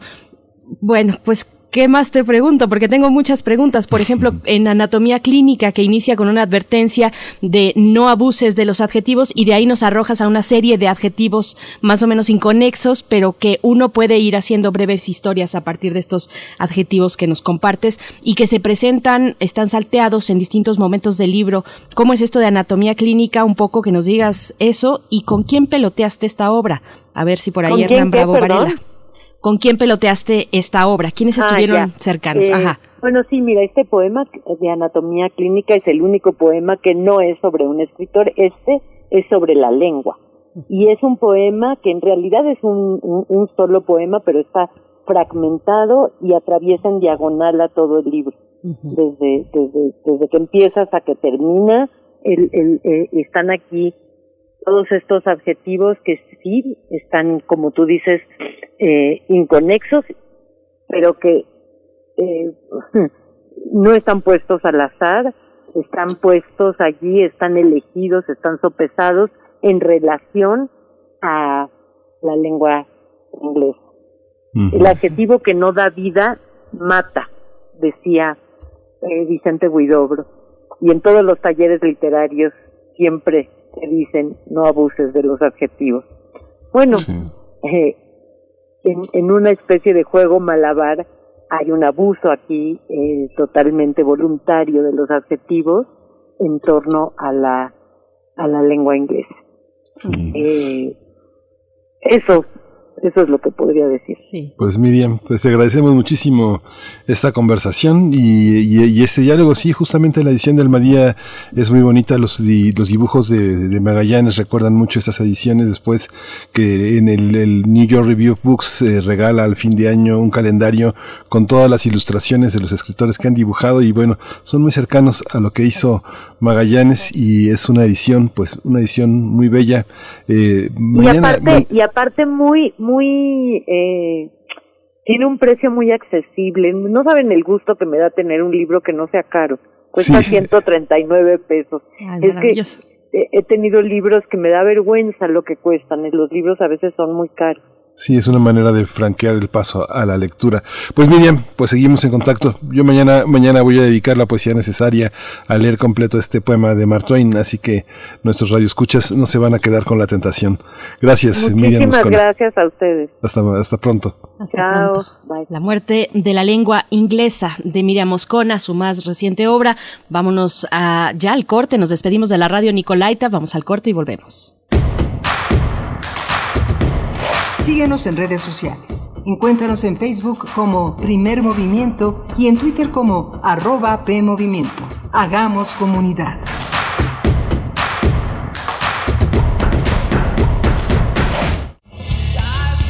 Calme Cali, Imagoshko, Makta Shuduk, Tzaduk, FM, Yatpusheb, Pushkoxpe, Radio Nam. Calme Cali, quinta temporada. Todos los jueves a las 10 horas por el 96.1 de FM. Retransmisión, domingos 15.30 horas. Radio UNAM. Experiencia sonora. En este periodo electoral, la Fiscalía General de Justicia del Estado de México, a través de la Fiscalía Especializada en Materia de Delitos Electorales, te brinda atención en caso de ser testigo o víctima de un delito electoral. Ofrecerte dinero a cambio de tu voto, recoger tu credencial para votar, condicionar tu voto mediante cualquier presión o amenaza, son solo algunos de ellos. Infórmate. Cualquier anomalía, repórtala al 01800 7028 770 en nuestras redes sociales o en la aplicación móvil FGJ Domex, disponible de manera gratuita. Para la elección más grande de la historia, todas y todos nos estamos preparando. Aplicando las medidas sanitarias, pero también con nuestra INE vigente. Por eso, si tramitaste tu INE en el año 2019 y aún no la recoges, debes ir por ella antes del 28 de febrero. Si no lo haces, por ley será destruida. No podrás identificarte ni votar el próximo 6 de junio. Infórmate en INE.mx o en INETEL al 804-33-2000. En 2021, tu voto sale y vale. Contamos todas, contamos todos. INE.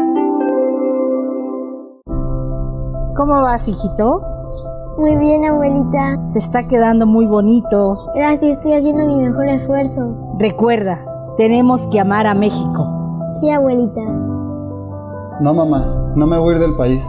Yo creo en México y aquí voy a salir adelante.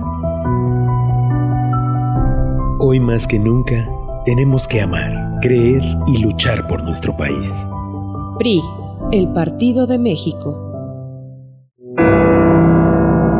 Madrugada de 1981, dos borrachos encuentran entre los desperdicios de un mercado un cadáver sin piel en la espalda. Se nota un trabajo quirúrgico perfecto. ¿Para qué? Radioteatro Policial de Hernán Rizo Patrón. Sábado 20 de febrero a las 20 horas por Radio UNAM. La radio que enciende tu imaginación. Radio UNAM. Experiencia sonora. Desde hace años, el PRIAN y sus aliados tienen un pacto que ha dañado a México. En los 90 aumentaron el IVA y rescataron a banqueros con el FOBAPROA. En 2006, priistas ayudaron a Calderón operando el fraude. Y en 2012, los panistas llamaron a votar por Peña Nieto. Hoy forman una perversa alianza. No permitas que vuelvan a traicionar al pueblo. Extirpemos el tumor de la corrupción. Morena. Para la elección más grande de la historia, todas y todos nos estamos preparando. Aplicando las medidas sanitarias, pero también con nuestra INE vigente. Por eso, si tramitaste tu INE en el año 2019 y aún no la recoges, debes ir por ella antes del 28 de febrero. Si no lo haces, por ley será destruida. No podrás identificarte ni votar el próximo 6 de junio. Informa INE.mx o en INETEL al 804-33-2000. En 2021, tu voto sale y vale. Contamos todas, contamos todos. INE. ¿Sabes en quién te conviertes cuando recoges la INE que tramitaste? En una ciudadana o ciudadano que puede decidir quién va a gobernar. En protagonista principal de las elecciones más grandes de la historia. En alguien que toma su cubrebocas y con valor sale a ejercer su libertad. Pero si no recoges tu INE antes del 10 de abril, no podrás votar. No lo dejes para el último. El 6 de junio, el voto sale y vale. Contamos todas, contamos todos. INE. Aire recibes, metal vibrante, brisa que orienta a los extraviados y estremece a los amorosos. La música para trompeta, salsa, jazz, balada, está en Viento de bronce. Con Juan Arturo Brennan, lunes a viernes 6.40 de la mañana y 15 horas. Radio UNAM. Experiencia sonora.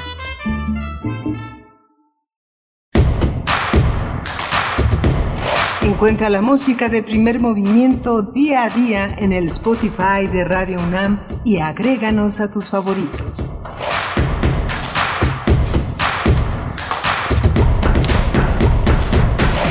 Ya estamos de vuelta en primer movimiento. Bienvenidos y bienvenidas a esta tercera hora aquí en Radio UNAM, de aquí y hasta las 10 de la mañana. Bueno, venimos de mm, hablar de poesía, de la muerte desde otras perspectivas, una muerte o un acercamiento más lúdico, mm, tal vez menos ceremonioso, mm, completamente menos funesto de lo que podemos ver en la realidad en este eh, libro de la muerte de la lengua inglesa con Miriam Moscona, que ella misma hace pues esta advertencia de no se vayan con la inercia del título, no es que esté hablando de que la, la lengua más hablada en el mundo, antes que el chino mandarín, que ahí se le va acercando, vaya a desaparecer, sino que hay un sentido distinto, un giro muy interesante en cómo se aborda la muerte de la lengua inglesa en este libro de Miriam Moscona. Saludo a mi compañero Miguel Ángel Quemain, que también tendrá muchos comentarios en la punta de la lengua. ¿Cómo estás, Miguel Ángel? Hola, dice Camacho. Pues sí, fue una conversación muy interesante. Miriam es una poeta fascinante, es una narradora verdaderamente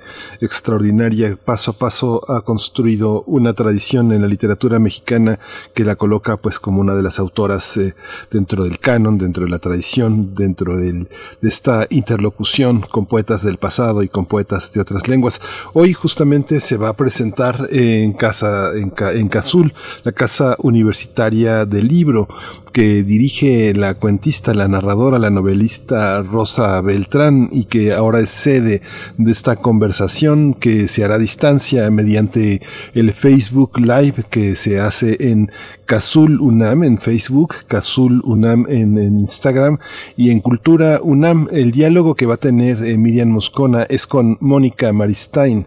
Mónica Maristain es una, es una escritora, una periodista argentina del más alto nivel del periodismo cultural que hay en México. Mónica Maristain es una gran entrevistadora y ha hecho muchísimo trabajo con escritores y va a ser el diálogo bajo este hashtag que se llama Charlas Cazul, donde ella este, ha venido haciendo hace tiempo atrás una serie de conversaciones con distintos narradores y hoy a las 5 de la tarde le toca el turno dialogar con Miriam Moscona.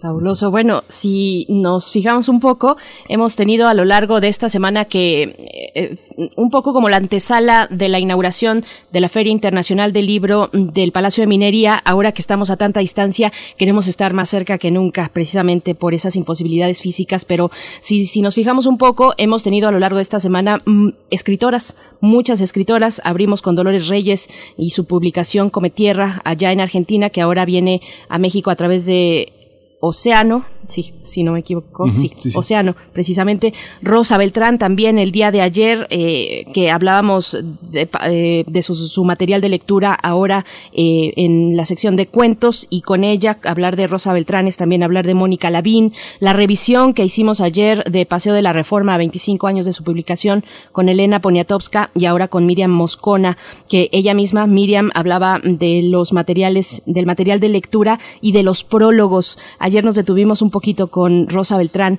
y ella hacía una descripción muy interesante de los prólogos que a mí siempre me llaman la atención eh, porque uno en estos momentos de lo digital pues sabe que la Wikipedia pues nos viene quedando muy corta para encontrar recursos que puedan ir un poco más allá acerca en este caso de, autores eh, y de escritores y escritoras Miguel Ángel. Sí, y los que se aluden.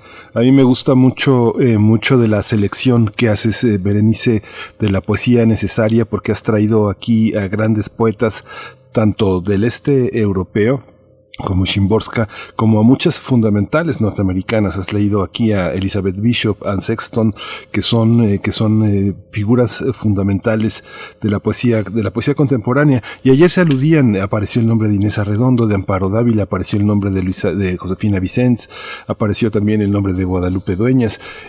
Hay una proliferación de las mujeres como ya con una carta de naturalización en nuestra literatura que antes, eh, que antes no se tenía. Aunque ayer Elena Poniatowska insistía en que, que, sí, que siempre hubo esa presencia, pero la, la, verdad, si uno revisa la hemerografía, muy pocas, muy pocas reseñas sobre libros escritos por mujeres, ¿no?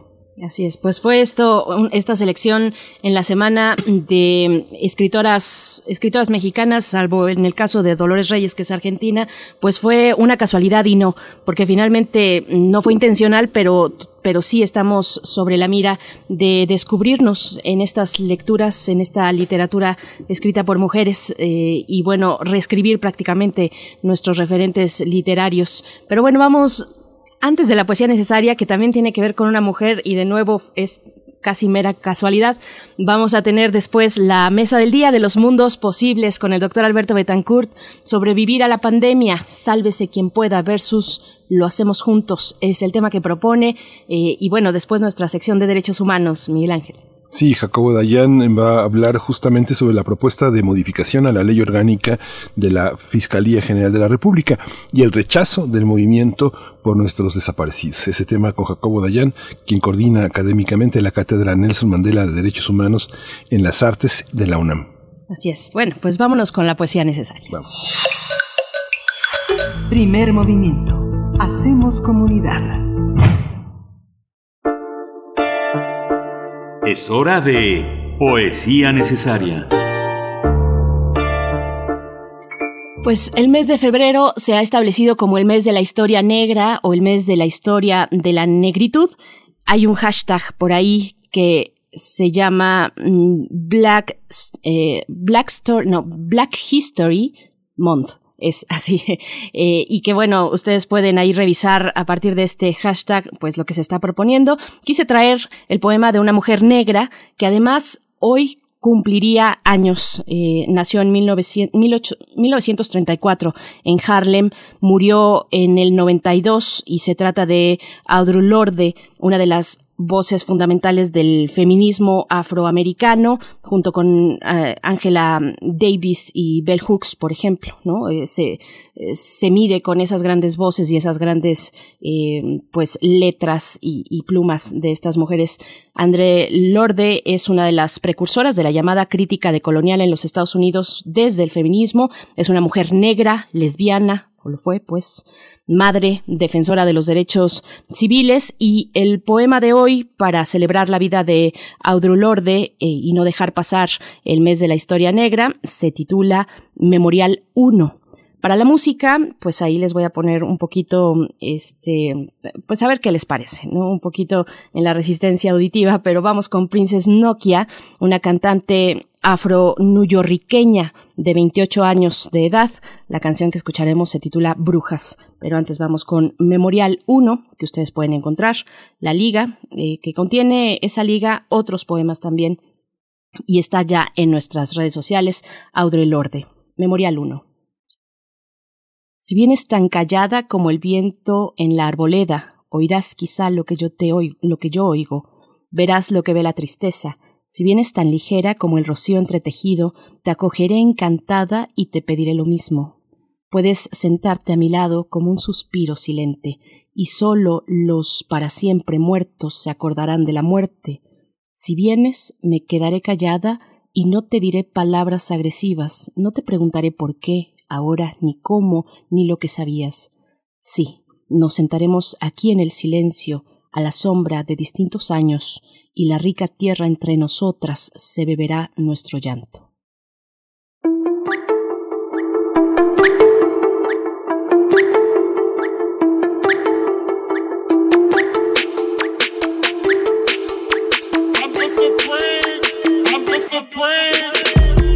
ghetto bitches, speaking in tongue bitches, fall on the floor, that's age on the door.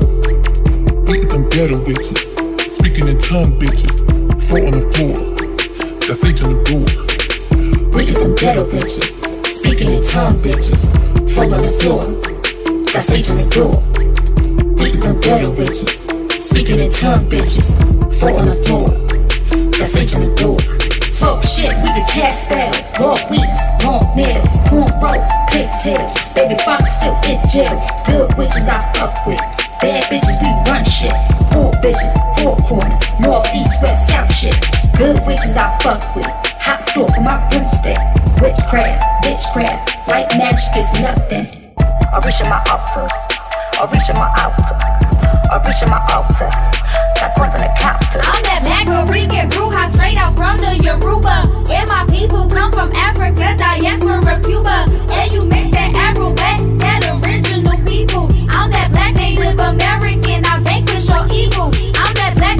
Rican bruja straight out from the Yoruba. And my ancestors Nigerian, my grandma's was bruja. And I come from an island, and it's called Puerto Rico. And it's one of the smallest, but it got the most people. I'm reaching my altar. I'm reaching my altar. I'm reaching my altar. Got coins on the counter. I'm reaching my altar. I'm reaching my altar. I'm reaching my altar got coins on the. Don't you fuck with my energy, don't you fuck with my energy, don't you fuck with my energy, don't you fuck with my energy, don't you fuck with my energy, don't you fuck with my energy, don't you fuck with my energy, don't you fuck with my energy. Casting spells with my cousin, I'm the head of this coven. I'm a shapeshifting bitch, you don't know who you loving. Better light you a candle, I heard the nighttime was black. And if you don't watch your step, the greatest bitch will be back.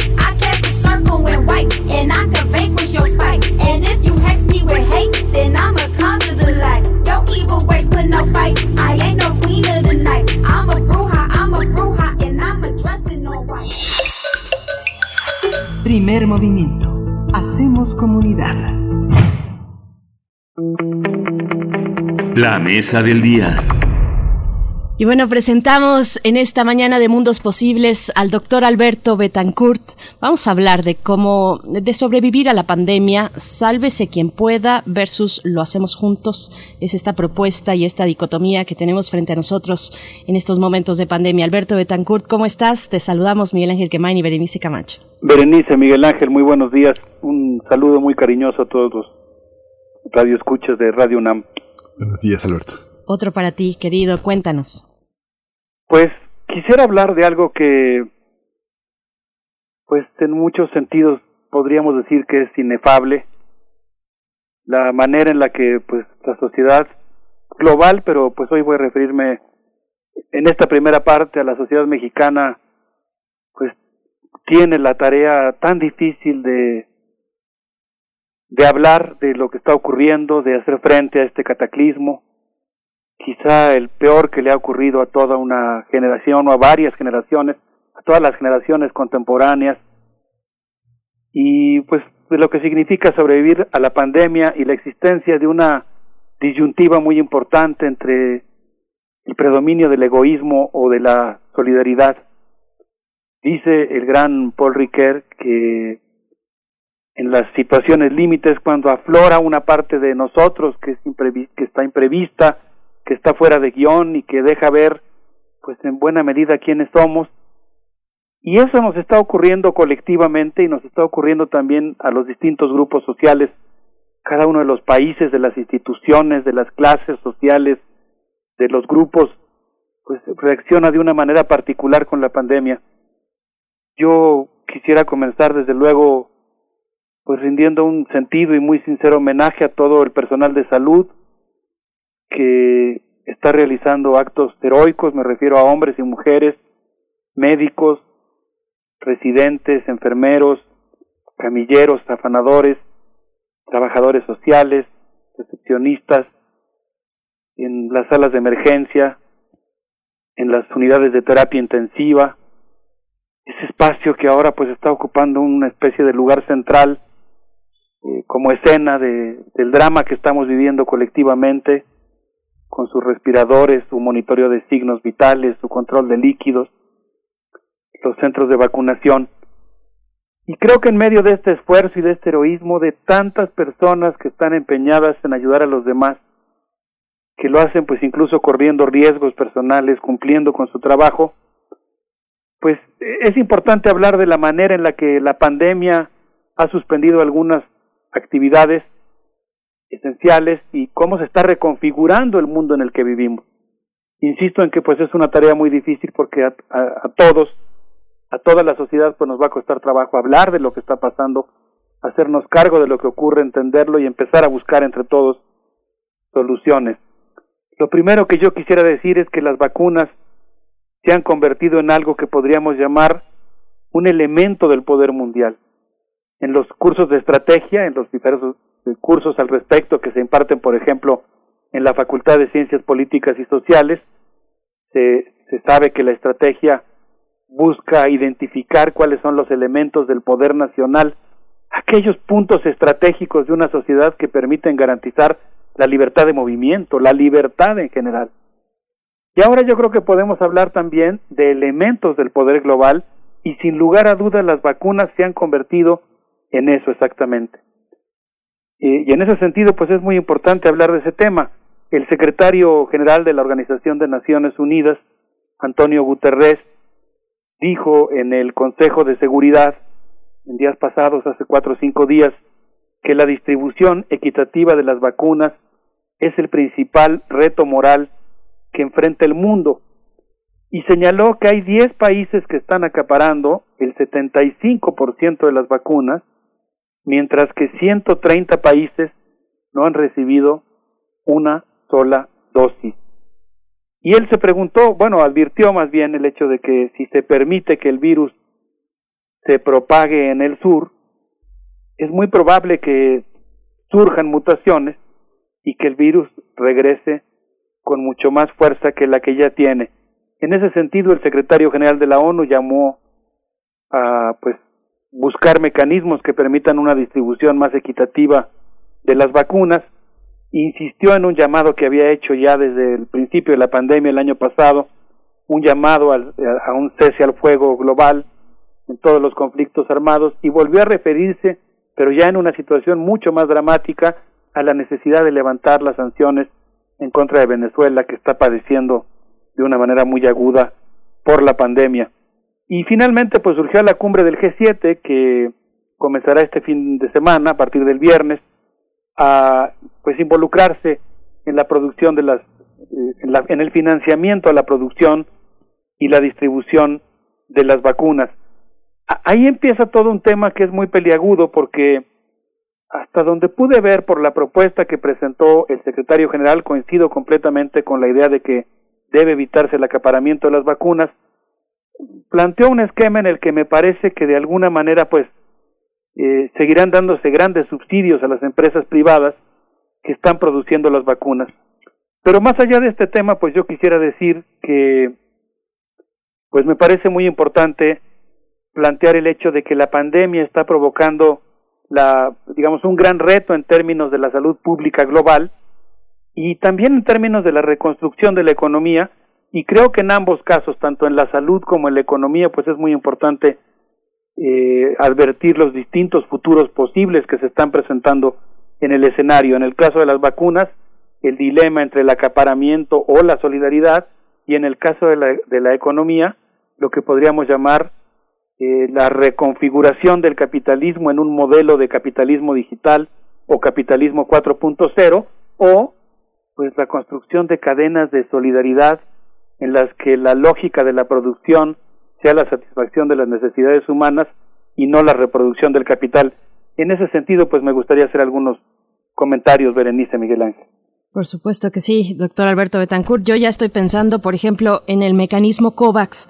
Yo creo que vamos a estar hablando de, de, eso en el futuro, porque puede ser un punto de partida de un tema muy importante que tiene que ver con la justicia social y con la salud en términos globales. Eh, y creo que se puede nutrir bastante el mecanismo COVAX. Pero bueno, te, escuchamos, por supuesto. Completamente de acuerdo, Berenice. Quería yo retomar algunas ideas planteadas por Cato Arconada en un artículo que se llama El principio del fin Geopolítica de la Vacuna, un texto que fue publicado en Rebelión el día 7 de enero de este año, en el que afirma que de alguna manera, pues podría decirse, coincide en buena medida con lo que tú estás planteando, que el 2020 puede ser tal vez, en términos históricos, el inicio del siglo XXI, una centuria que muy probablemente esté marcada por las pandemias, la crisis económica y la especulación con la salud. Él cita el caso de la especulación que se ha presentado por parte de muchas empresas en la venta de respiradores, de pruebas, de vacunas, de equipos de, para, para, de seguridad para los médicos, y pues plantea que el manejo global de la pandemia continúa desafortunadamente el proceso de despojo y privatización, los subsidios a las empresas privadas superpoderosas, la existencia de contratos secretos entre empresas y estados y el proceso de privatización de la salud en muchos casos. Y él habla de algo que me pareció interesante y preocupante. Él dice que estamos viviendo una especie de pues remake, vamos a decirlo así, una nueva versión de la carrera armamentista o de la carrera espacial que de alguna manera corrió paralela a la anterior y ahora pues se trata de una carrera por las vacunas, este prodigio científico inventado por Edward Jenner. Yo no sabía que las vacunas eh, tenían su origen, el nombre de las vacunas tenía su origen en, en la utilización justamente de residuos de vacunas infectadas de viruela que Edward Jenner empezó a untar en los hombros de los niños para eh, desarrollar el sistema inmunológico. Estas, esta carrera por las vacunas pues está implicando que los estados hoy compiten por tenerlas primero que nadie, por producirlas, por acapararlas. Y dice el texto de Cato Arconada que pues en realidad los ricos deberían de pagar más impuestos para garantizar el derecho de todos a recibir atención médica y que deberíamos de reconstruir los sistemas de salud pública globales y nacionales, pero que lo que está ocurriendo es exactamente lo contrario. Le estamos pagando a empresas privadas para que abastezcan a la salud pública. Pfizer cita el, el caso de esta empresa, tiene ingresos anuales, por ejemplo, por 52 mil millones de dólares, pertenece a la financiera buitre BlackRock y en 2020 fue subsidiada con 2 mil millones de dólares. Cita el caso también de Moderna, que recibió un subsidio de 2.500 millones de dólares, y pues él dice que la mayoría de los contratos que están firmando estas empresas con los estados son secretos y se pregunta, ¿son rescindibles? ¿Afectan la soberanía? ¿Qué obligaciones adquieren las partes? Hay un fenómeno de oscuridad en relación a los contratos que están firmando las las empresas eh, farmacéuticas con los estados que pues es muy preocupante. Según datos de CNN, ahora ya no es Cato Arconada, sino una publicación de CNN, las acciones de Moderna subieron 700% el año pasado y la empresa vale ahora 62 mil millones de dólares. Entonces, pues desafortunadamente, sin quitar desde luego el prodigio científico, el agradecimiento que uno debe tener por una maravilla tecnológica como es el desarrollo en tiempo récord de las vacunas, pues esto no, no debe distraernos de la necesidad de seguir discutiendo sobre el tema de reconstruir los sistemas de salud pública y cómo fluye el dinero, ¿no? Y qué tanto o cómo podemos evitar que se comercialice y se convierta en mercancía un elemento tan preciado para la vida de la especie humana como son ahora las vacunas. Por supuesto. Pues ahí el punto también de lo ético, de la solidaridad en un mercado internacional, eh, doctor Alberto Betancourt, Miguel Ángel. Sí, es que justamente esta, esta mañana hablamos con la, con la doctora Rosa María del Ángel y ella eh, puntualizaba la necesidad también de establecer un mecanismo de reciprocidad con las empresas que han, han apoyado el desarrollo de la vacuna. Hemos visto, por ejemplo, AstraZeneca apoyó en, eh, forma parte de los apoyos de, a, la UNAM, al Politécnico, ha trabajado con muchísimos investigadores en proyectos muy, muy interesantes. Ahora está el tema de la vacuna, pero hay una gran cantidad de empresas que han abonado al desarrollo de la, de la ciencia. Hay una parte un poco menesterosa de que le llamamos eh, coloquialmente pasar la charola, pero muchas farmacéuticas también han tenido esa, esa, esa parte eh, eh, ecuménica y generosa que hay que revisar, Alberto, ¿no? Hay que revisar hasta dónde llegan estas, esta, esta miseria del, del comercio, de la gente que se resiste a cooperar, que se resiste a dar algo, y la evidenciación, la puesta en evidencia también de este sistema de salud privado que es como un gran hotel de lujo de cinco o más estrellas donde muchos de los médicos que son del medio público atienden ahí, pero también otros médicos que, que pues que, que son tan charlatanes como los que venden productos milagrosos que, que, solamente están para sacar dinero, ¿no? Eso se ha puesto en evidencia, ¿no? Sí, eh, estoy eh, de acuerdo con lo que tú planteas. Yo creo que, digamos, lo que habría que hacer, es, es mi propuesta, es que bueno, necesitamos una historia muy puntual, una descripción muy detallada de lo que está ocurriendo y creo que uno de los de las variables, digamos, o una variable dorada de lo que está ocurriendo, pues es el tema de la ética, ¿no? Y hasta qué punto, pues, este, esta, esta maraña que se está tejiendo entre los laboratorios, los grandes laboratorios transnacionales, las universidades, etcétera, pues eh, está favoreciendo la salud pública, hasta qué punto está favoreciendo las empresas, con qué conductas están comportando las empresas y pues como, como bien señalas, pues tratar de, de, tener una vista muy aguda que permita distinguir entre la cooperación y la subordinación, entre el avance científico y la, y la mercantilización, eh, sin hacer tabla rasa, desde luego, pues yo creo que como, como bien sugieres, a lo mejor analizando también caso por caso, pero manteniendo siempre esta preocupación ética. Por supuesto. Bueno, ya suenan pocas, pero algunas voces que pugnan por la liberación de las patentes, por ejemplo. Sí, a mí es un tema que me parece muy importante. Yo creo que el tema de la propiedad intelectual es algo que hay que atender. A mí me gusta mucho la postura sin simplificar. Pues me gustan mucho los modelos que permiten que los productos, los productos culturales, los productos científicos que benefician a la humanidad sean de acceso universal y gratuito, con esquemas que aún así pues representen eh, el crédito a los autores, eh, el financiamiento a los autores para que tengan una vida digna, sin lugar a dudas, como está ocurriendo por ejemplo ahora en la Unión Europea, que todos los que trabajan en las universidades públicas eh, aceptan como norma que todo lo que publiquen tiene que ser de acceso público y gratuito, eh, a cambio de que ellos, por supuesto, pues tengan buenas condiciones de trabajo en sus universidades que les permitan pues un régimen de vida que propicie la creatividad. No sé qué les parezca, sé que por supuesto nos vamos a quedar cortos, pero me gustaría rendir un homenaje a todas las personas que han trascendido en esta pandemia, esta pandemia que seguirán presentes de muchas maneras con nosotros, que seguirán siendo queridas por todos nosotros.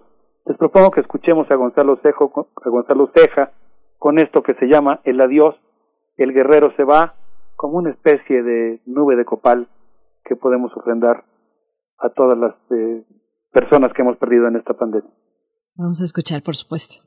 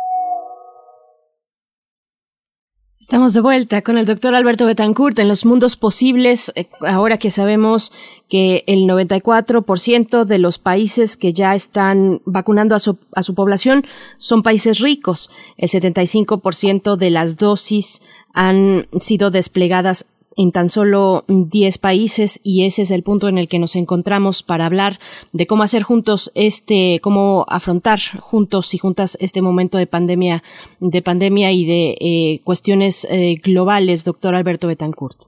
Sí, Berenice, muchas gracias. Eh, olvidé mencionar que esta pieza de Gonzalo Ceja que escuchamos está tocada con una ocarina de barro en forma de guerrero jaguar y pues la verdad es que me pues me parece que la sociedad mexicana vamos a va a tardar mucho, vamos cada uno de sus integrantes a, a tardar mucho en poder eh, rendir el homenaje y en poder procesar todos los sentimientos que, que se agolpan en medio de esto que estamos que estamos viviendo.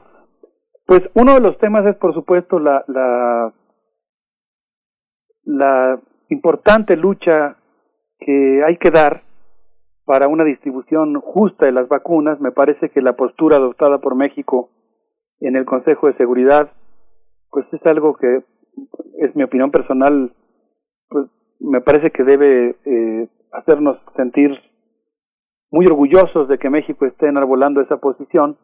Qué bueno que nuestro país eh, recupere esta senda de su autonomía, eh, del papel que debe jugar muy activo en la política internacional. Eh, y bueno, pues creo que en ese sentido, pues eso es uno de los ámbitos que nosotros tendríamos que tocar eh, el otro tiene que ver con la cuestión de la economía. Y en este sentido yo quisiera evocar aquí un texto de David Harvey que se llama Valor en Movimiento, que fue publicado en la, en la revista New Left Review en su último número, en el que él dice que nos está tocando presenciar un acontecimiento histórico verdaderamente extraordinario, difícil sin duda, catastrófico, y es la peor crisis capitalista que se ha vivido en, en mucho tiempo. Él dice que incluso quizá eh, en la historia del siglo XX y XXI, pero pues él señala ahí que hay algo que es muy importante y es el hecho de que la suspensión, este fenómeno extraordinario de la suspensión de la reproducción del capital puede seguir dos cursos diferentes. El primero es que debido a la ductibilidad del capitalismo, pues el capitalismo se reconstruye, como de hecho tiende a predominar, rápidamente, redirigiendo su energía social a, uno, a sectores que estaban eh, adormecidos o que tenían ya un potencial, pero que, que ahora van a desplegarse con mucho mayor intensidad. O, y esta es la alternativa, pues que empecemos a reconstruir cadenas productivas que no estén determinadas por la reproducción de, del capital, sino por la satisfacción de las necesidades humanas, la solidaridad, el cuidado del medio ambiente, lo que podríamos llamar una ecología radical, una economía ecológica radical y pues eh, un paradigma más humano. Y en relación a esta primera posibilidad, que es la que tiende a predominar lamentablemente, la emergencia de un capitalismo 4.0, quisiera comentar muy brevemente que el doctor Antoinette Rubroy de la Universidad de Lieja fue entrevistado por eh, Vaya de Mercis en la publicación Rebelión, que ya hemos citado, y habla de una serie de cosas que me parecen interesantísimas, porque él dice que en realidad lo que estamos viviendo actualmente es la caída del mito de lo que él llama la gobernabilidad algo, algorítmica tecno-inmunitaria. Se suponía que la inteligencia artificial nos iba a dotar de la capacidad de previsión, optimización operativa y anticipación de lo que va a pasar, que permitiría sustituir la política real, el derecho, las conductas sociales y la solidaridad por una serie de dispositivos cibernéticos. Pero pues lo que estamos viviendo es que en realidad la posibilidad de incidencia, sin menospreciarle, y desde luego menciono el tema porque es muy importante estudiarlo y porque está transformando nuestro mundo, pero digamos que la capacidad de, de, de atender estos problemas por parte de la digitalización ha sido mucho más modesta de lo que suponíamos.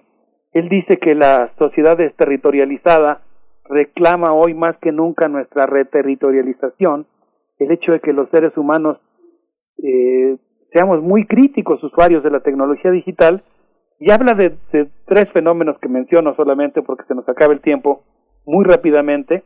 Él dice que estamos viviendo una especie de pulsión utópica a la Silicon Valley que implica la idealización del sin contacto, los trabajadores y trabajadoras invisibles, manteniendo en funcionamiento la economía digital y algo que a mí me pareció importantísimo, eh, escuchaba yo la, la muy interesante entrevista que hicieron con Miriam Moscona y la importancia que tiene la vitalización del lenguaje. Y aquí, pues yo me encontré con un término que me gustó, porque el autor habla de la uberización de la economía, una uberización que está a la alza, en la que los derechos laborales van a pique, no hay posibilidad de nivelar la curva, la nueva desorganización del trabajo aísla a los trabajadores y el patrón ahora pues es una plataforma. Pensaba en los trabajadores de Uber que corren eh, a cumplir con un reto que les ha puesto la, la plataforma, como si fuera una especie de videojuego, y cómo pues esta eh, uberización del trabajo está implicando serias, serias dificultades para la organización y para la defensa de los derechos laborales. Y pues el texto insiste mucho en la importancia que tiene que nosotros tengamos una postura crítica respecto a la digitalización mercantil y podamos defender la vida. Y yo creo que en los dos terrenos que hemos tocado, en el de la salud y en el de la economía, que hemos solamente pues así abordado unos pinceladas, digamos, de problemas tan agudos y complicados, eh, implican este desafío de encontrar cómo reconstruir en este mundo del capitalismo 4.0 nuestra capacidad de intervenir en la sociedad, de construir una sociedad participativa y crítica. Berenice Miguel Ángel. por supuesto, doctor Alberto Betancourt, pues habrá que darle más, más espacio, nos, se nos va agotando el tiempo, pero más espacio a este punto de, a este salto entre capitalismo financiero y capitalismo tecnológico, que, que ya desde hace algunos años se da cuenta precisamente en distintas lecturas de, de este salto. ¿Cómo, ¿Cómo lo ves? Sí, esta, este, hay una, hay una, hay una parte que justamente se está construyendo esta solidaridad desde, desde muchos ámbitos, desde lo pequeño hasta, hasta lo más grande, Alberto. Fíjate que ayer eh, tuve una, una, una sesión con un grupo de estudiantes muy, muy amplio, más de, más, más de 60, y es curioso, son todos de la UNAM y decían que no van a hacer el servicio social hasta que no haya manera de hacerlo presencial. Pero todos, ¿eh? Todos. De 60 a 60. Es algo que finalmente recobra la esperanza. Uno de ellos dijo una frase, dice, pues ya, ya están haciendo, ya se están eh, haciendo las, eh, las vacunas, ya están vacunando a la gente. Esto tiene que, que poder eh, recobrar esta posibilidad de que los que estamos egresando hagamos nuestras, nuestras prácticas y nuestros servicios eh, realmente de manera presencial, ¿no? Es algo que es esto que tú propones como parte de lo que nos toca a todos, ¿no? Sí, y que bueno, pues tendremos que ser muy ingeniosos porque la verdad es que creo que este, digo, eh, seguimos en la cresta de la ola, la pandemia está todo lo que da, tenemos que seguirnos cuidando, yo creo que de eso no hay duda. Es una forma de solidaridad también con los que están en la primera línea, ¿no? Con los trabajadores de la salud. Eh, yo creo que es muy importante seguirnos cuidando pero obviamente celebro, entiendo lo que dices, ¿no? Qué padre que, existe este apetito por, por entrarle al mundo real o, a este mundo, digamos, a eso me refería con la reterritorialización, ¿no? Nosotros tenemos que eh, hacernos cargo de que el mundo real en el que vivimos tiene una fuerte, un fuerte componente de lo digital, pero tenemos que seguir defendiendo el contacto humano, la defensa del territorio, las luchas concretas Nada más que de momento yo diría tenemos que pensar muy bien cómo plantarnos críticamente frente al capitalismo digital y cómo encontrar maneras de reconstruir nuestra capacidad de injerencia como toque, ¿no? De momento, pues así, sin, cuidándonos y sin, sin exponernos ni exponer a los demás al virus y también, pues obviamente, saliendo a las calles en cuanto, en cuanto sea posible. Obviamente me refiero, hay mucha gente que está teniendo que salir a las calles, y que merita todo nuestro respeto y nuestra solidaridad. Pero bueno, pues ¿cómo, cómo nos organizamos para, para reconstruir en este nuevo mundo de la catástrofe y del capitalismo digital nuestra capacidad de participación y de injerencia en el curso de los acontecimientos. Creo que ese es el gran reto. Pues querido Alberto Betancourt, yo solamente te dejo como nota que varios radioescuchas y también en este momento mientras eh, estamos contigo al aire nos preguntan, comentan y también un poco eh, queriendo encontrar esta, este ángulo desde, desde el espacio de mundos posibles sobre la vacuna cubana. Yo te lo dejo ahí para ponerlo en el marco de justicia social en términos de salud y ojalá lo podamos abordar. Se nos acaba el tiempo por, por hoy, pero pues nos despedimos ya se nos acabó, qué asombroso lo que han hecho los cubanos. pues eh, hace, hace un momento elevamos una nube de copal. Eh, yo quisiera que ahora más bien escuchemos la campana que suena fuera de los hospitales cuando alguien se rehabilita y le dediquemos esta última canción a todos los que han salido airosos de la enfermedad del COVID, escuchando a voz Zambú con esto que se llama Everyone y que me parece que, que nos permite eh, marcharnos eh, con optimismo a pesar de las dificultades que estamos enfrentando todos.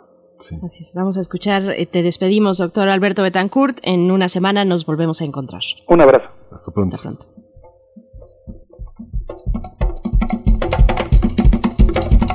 We can't win by ourselves.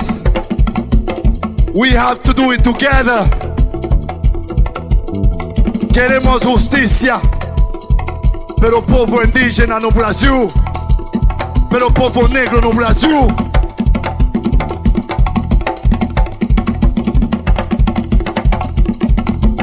Latinoamérica, vamos, podemos hacerlo juntos. Sí.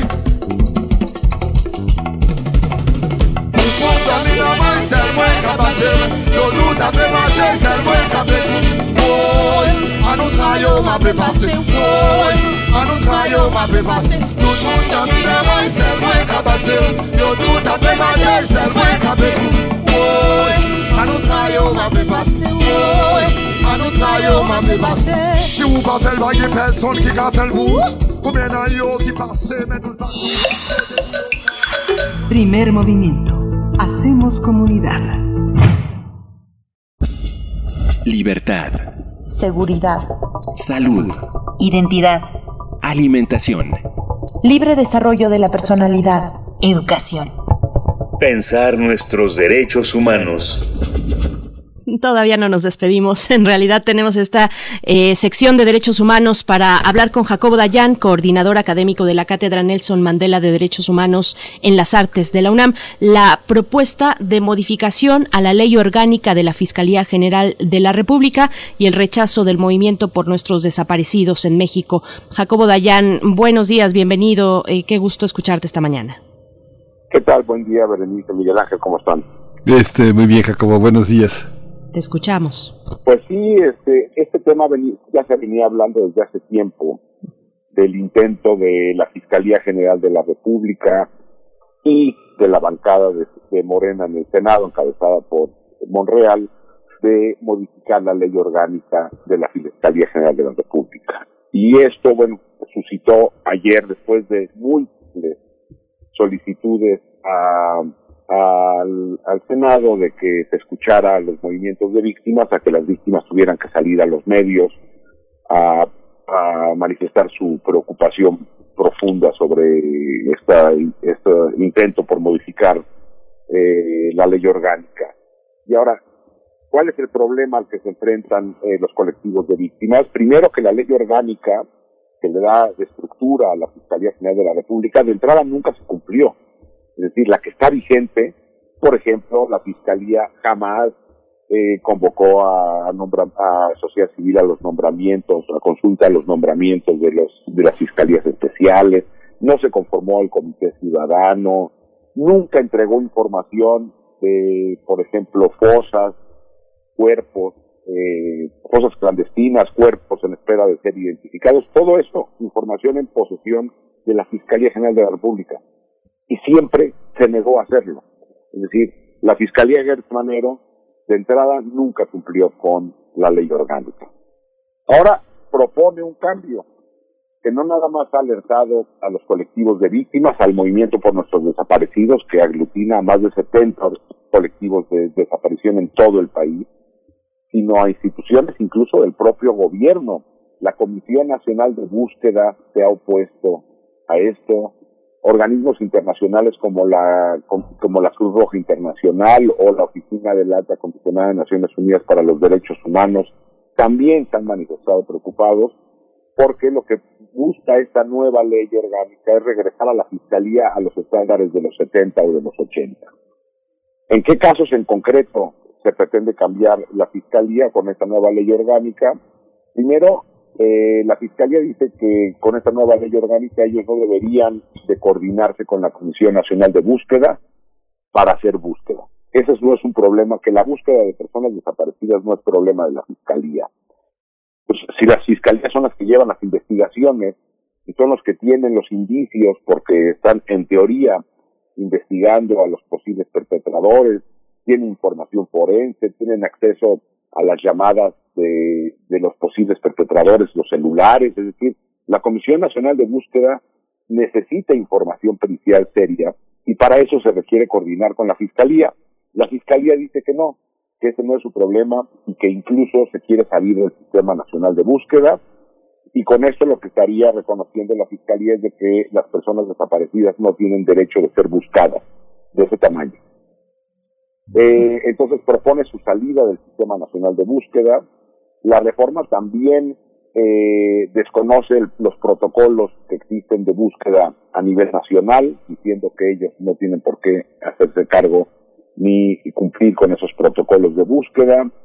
Eh, también le niega los derechos a las víctimas a participar en las investigaciones, cosa que se había logrado eh, con, la, con, con, la, ley orgánica anterior. También eh, rechaza eh, coordinarse con un mecanismo de apoyo en el exterior para, eh, eh, para delitos o crímenes cometidos contra, mi, contra migrantes, es decir, también hay una afectación a las personas migrantes. Reconoce a los militares, es decir, a la Guardia Nacional, como auxiliar del Ministerio Público, o si faltara algo para los militares, bueno, ahora podrán ser auxiliares del Ministerio Público. Desaparece asuntos técnicos del sistema de servicios periciales, y son un montón de cosas. Elimina los controles ciudadanos, fragmenta investigaciones de fenómeno hacia los casos, cuando hablábamos hace unas semanas que lo que tendríamos que hacer es ir hacia los fenómenos, bueno, ellos quieren regresar a una fiscalía, repito, de los 70 o de los 80, y esto ha llevado al movimiento por nuestros desaparecidos a salir y a salir, pues ya desesperados, exigiendo Primero, que el fiscal cumpla con su obligación con la ley orgánica actual, que entregue su informe de actividades que tampoco ha, entregado y que tampoco lo ha pedido el Senado. Y parece que no hay un interés por rendición de cuentas. Y, eh, y, y, que se abra, abra un parlamento abierto serio, porque lo que se hizo fue convocarlos a un café virtual, así le llamó la, el, el, Senado, un café virtual. Eh, digo, es una burla eh, donde se les escuchó y después no se hizo absolutamente nada con esto. Y bueno, si de veras la prioridad de la cuarta transformación, como lo repiten una y otra vez, son las personas desaparecidas, pues que lo demuestren en los hechos en el Senado, ¿sí? que no aprueben esta ley orgánica nueva, que nos regresaría a una fiscalía verdaderamente de, de los 70 o de los 80, y se cumpla con la ley orgánica vigente. Si ya no se va a hacer nada más en términos de justicia, si no hay ningún, ningún eh, compromiso por abatir la impunidad, de menos no regresemos a estándares de hace 40 años. Están convocando o están pidiendo que se haga una convocatoria, un parlamento abierto serio, con expertos internacionales, como siempre se hace y que nunca los oyen. Pero bueno, parece ser que Gertz y el Senado, encabezado por Ricardo Monreal, no escuchan absolutamente a nadie, ni a las víctimas, ni a las organizaciones de derechos humanos, ni a la Cruz Roja Internacional, ni al Alto Comisionado de Naciones Unidas para los Derechos Humanos, ni a la misma Comisión Nacional de Búsqueda del Gobierno Federal.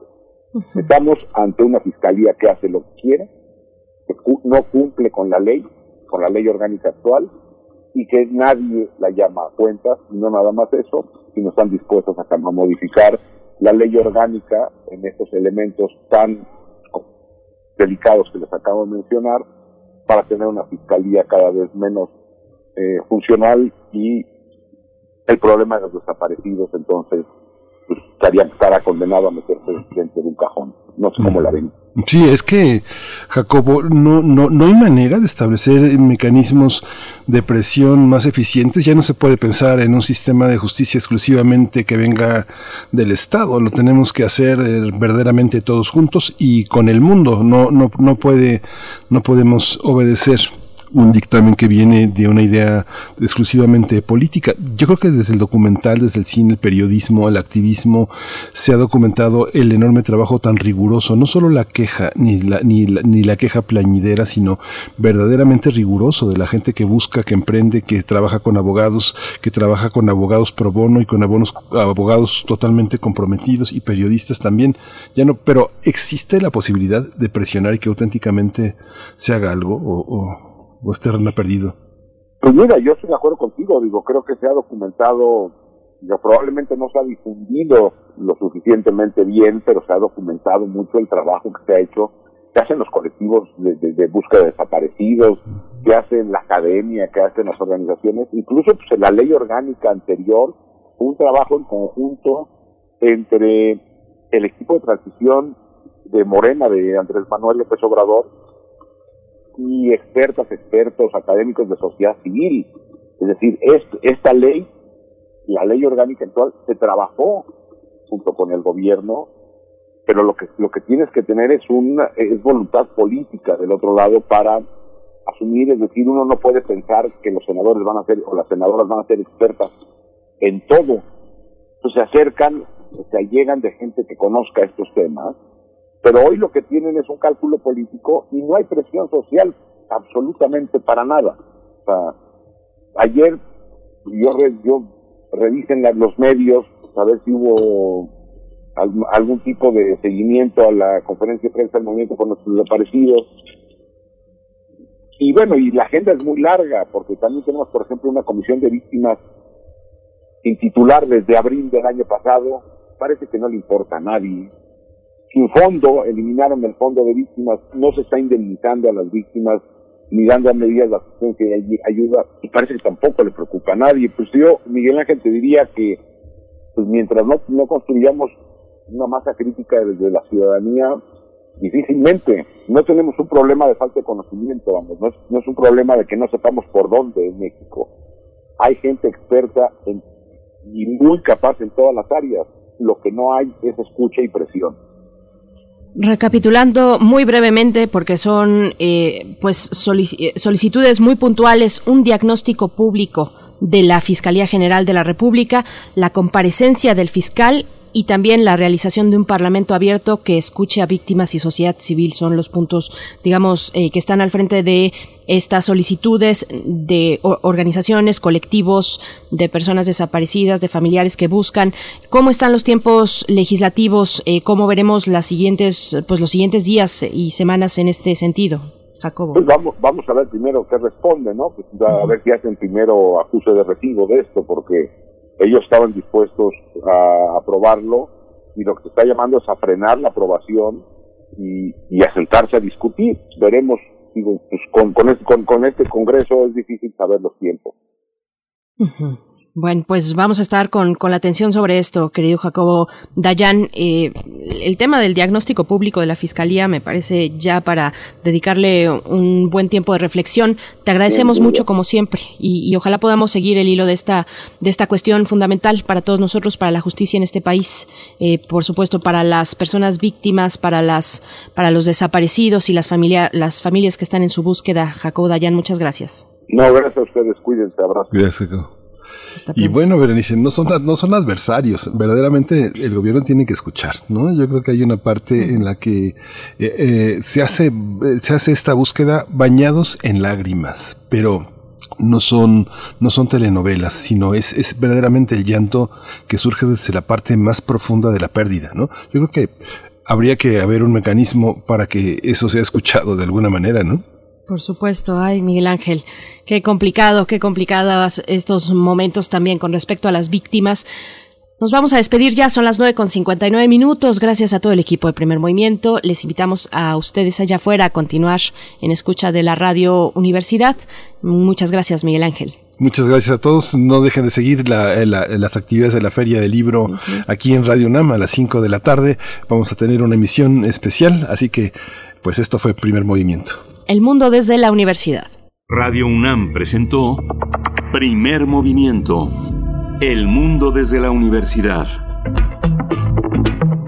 Con Berenice Camacho y Miguel Ángel Quemain en la conducción. Frida Saldívar. y Violeta Berber, producción. Antonio Quijano y Patricia Zavala, noticias. Miriam Trejo y Rodrigo Mota, coordinadores de invitados. Tamara Quirós, redes sociales. Arturo González y Socorro Montes, operación técnica. Locución, Tessa Uribe y Juan Stack.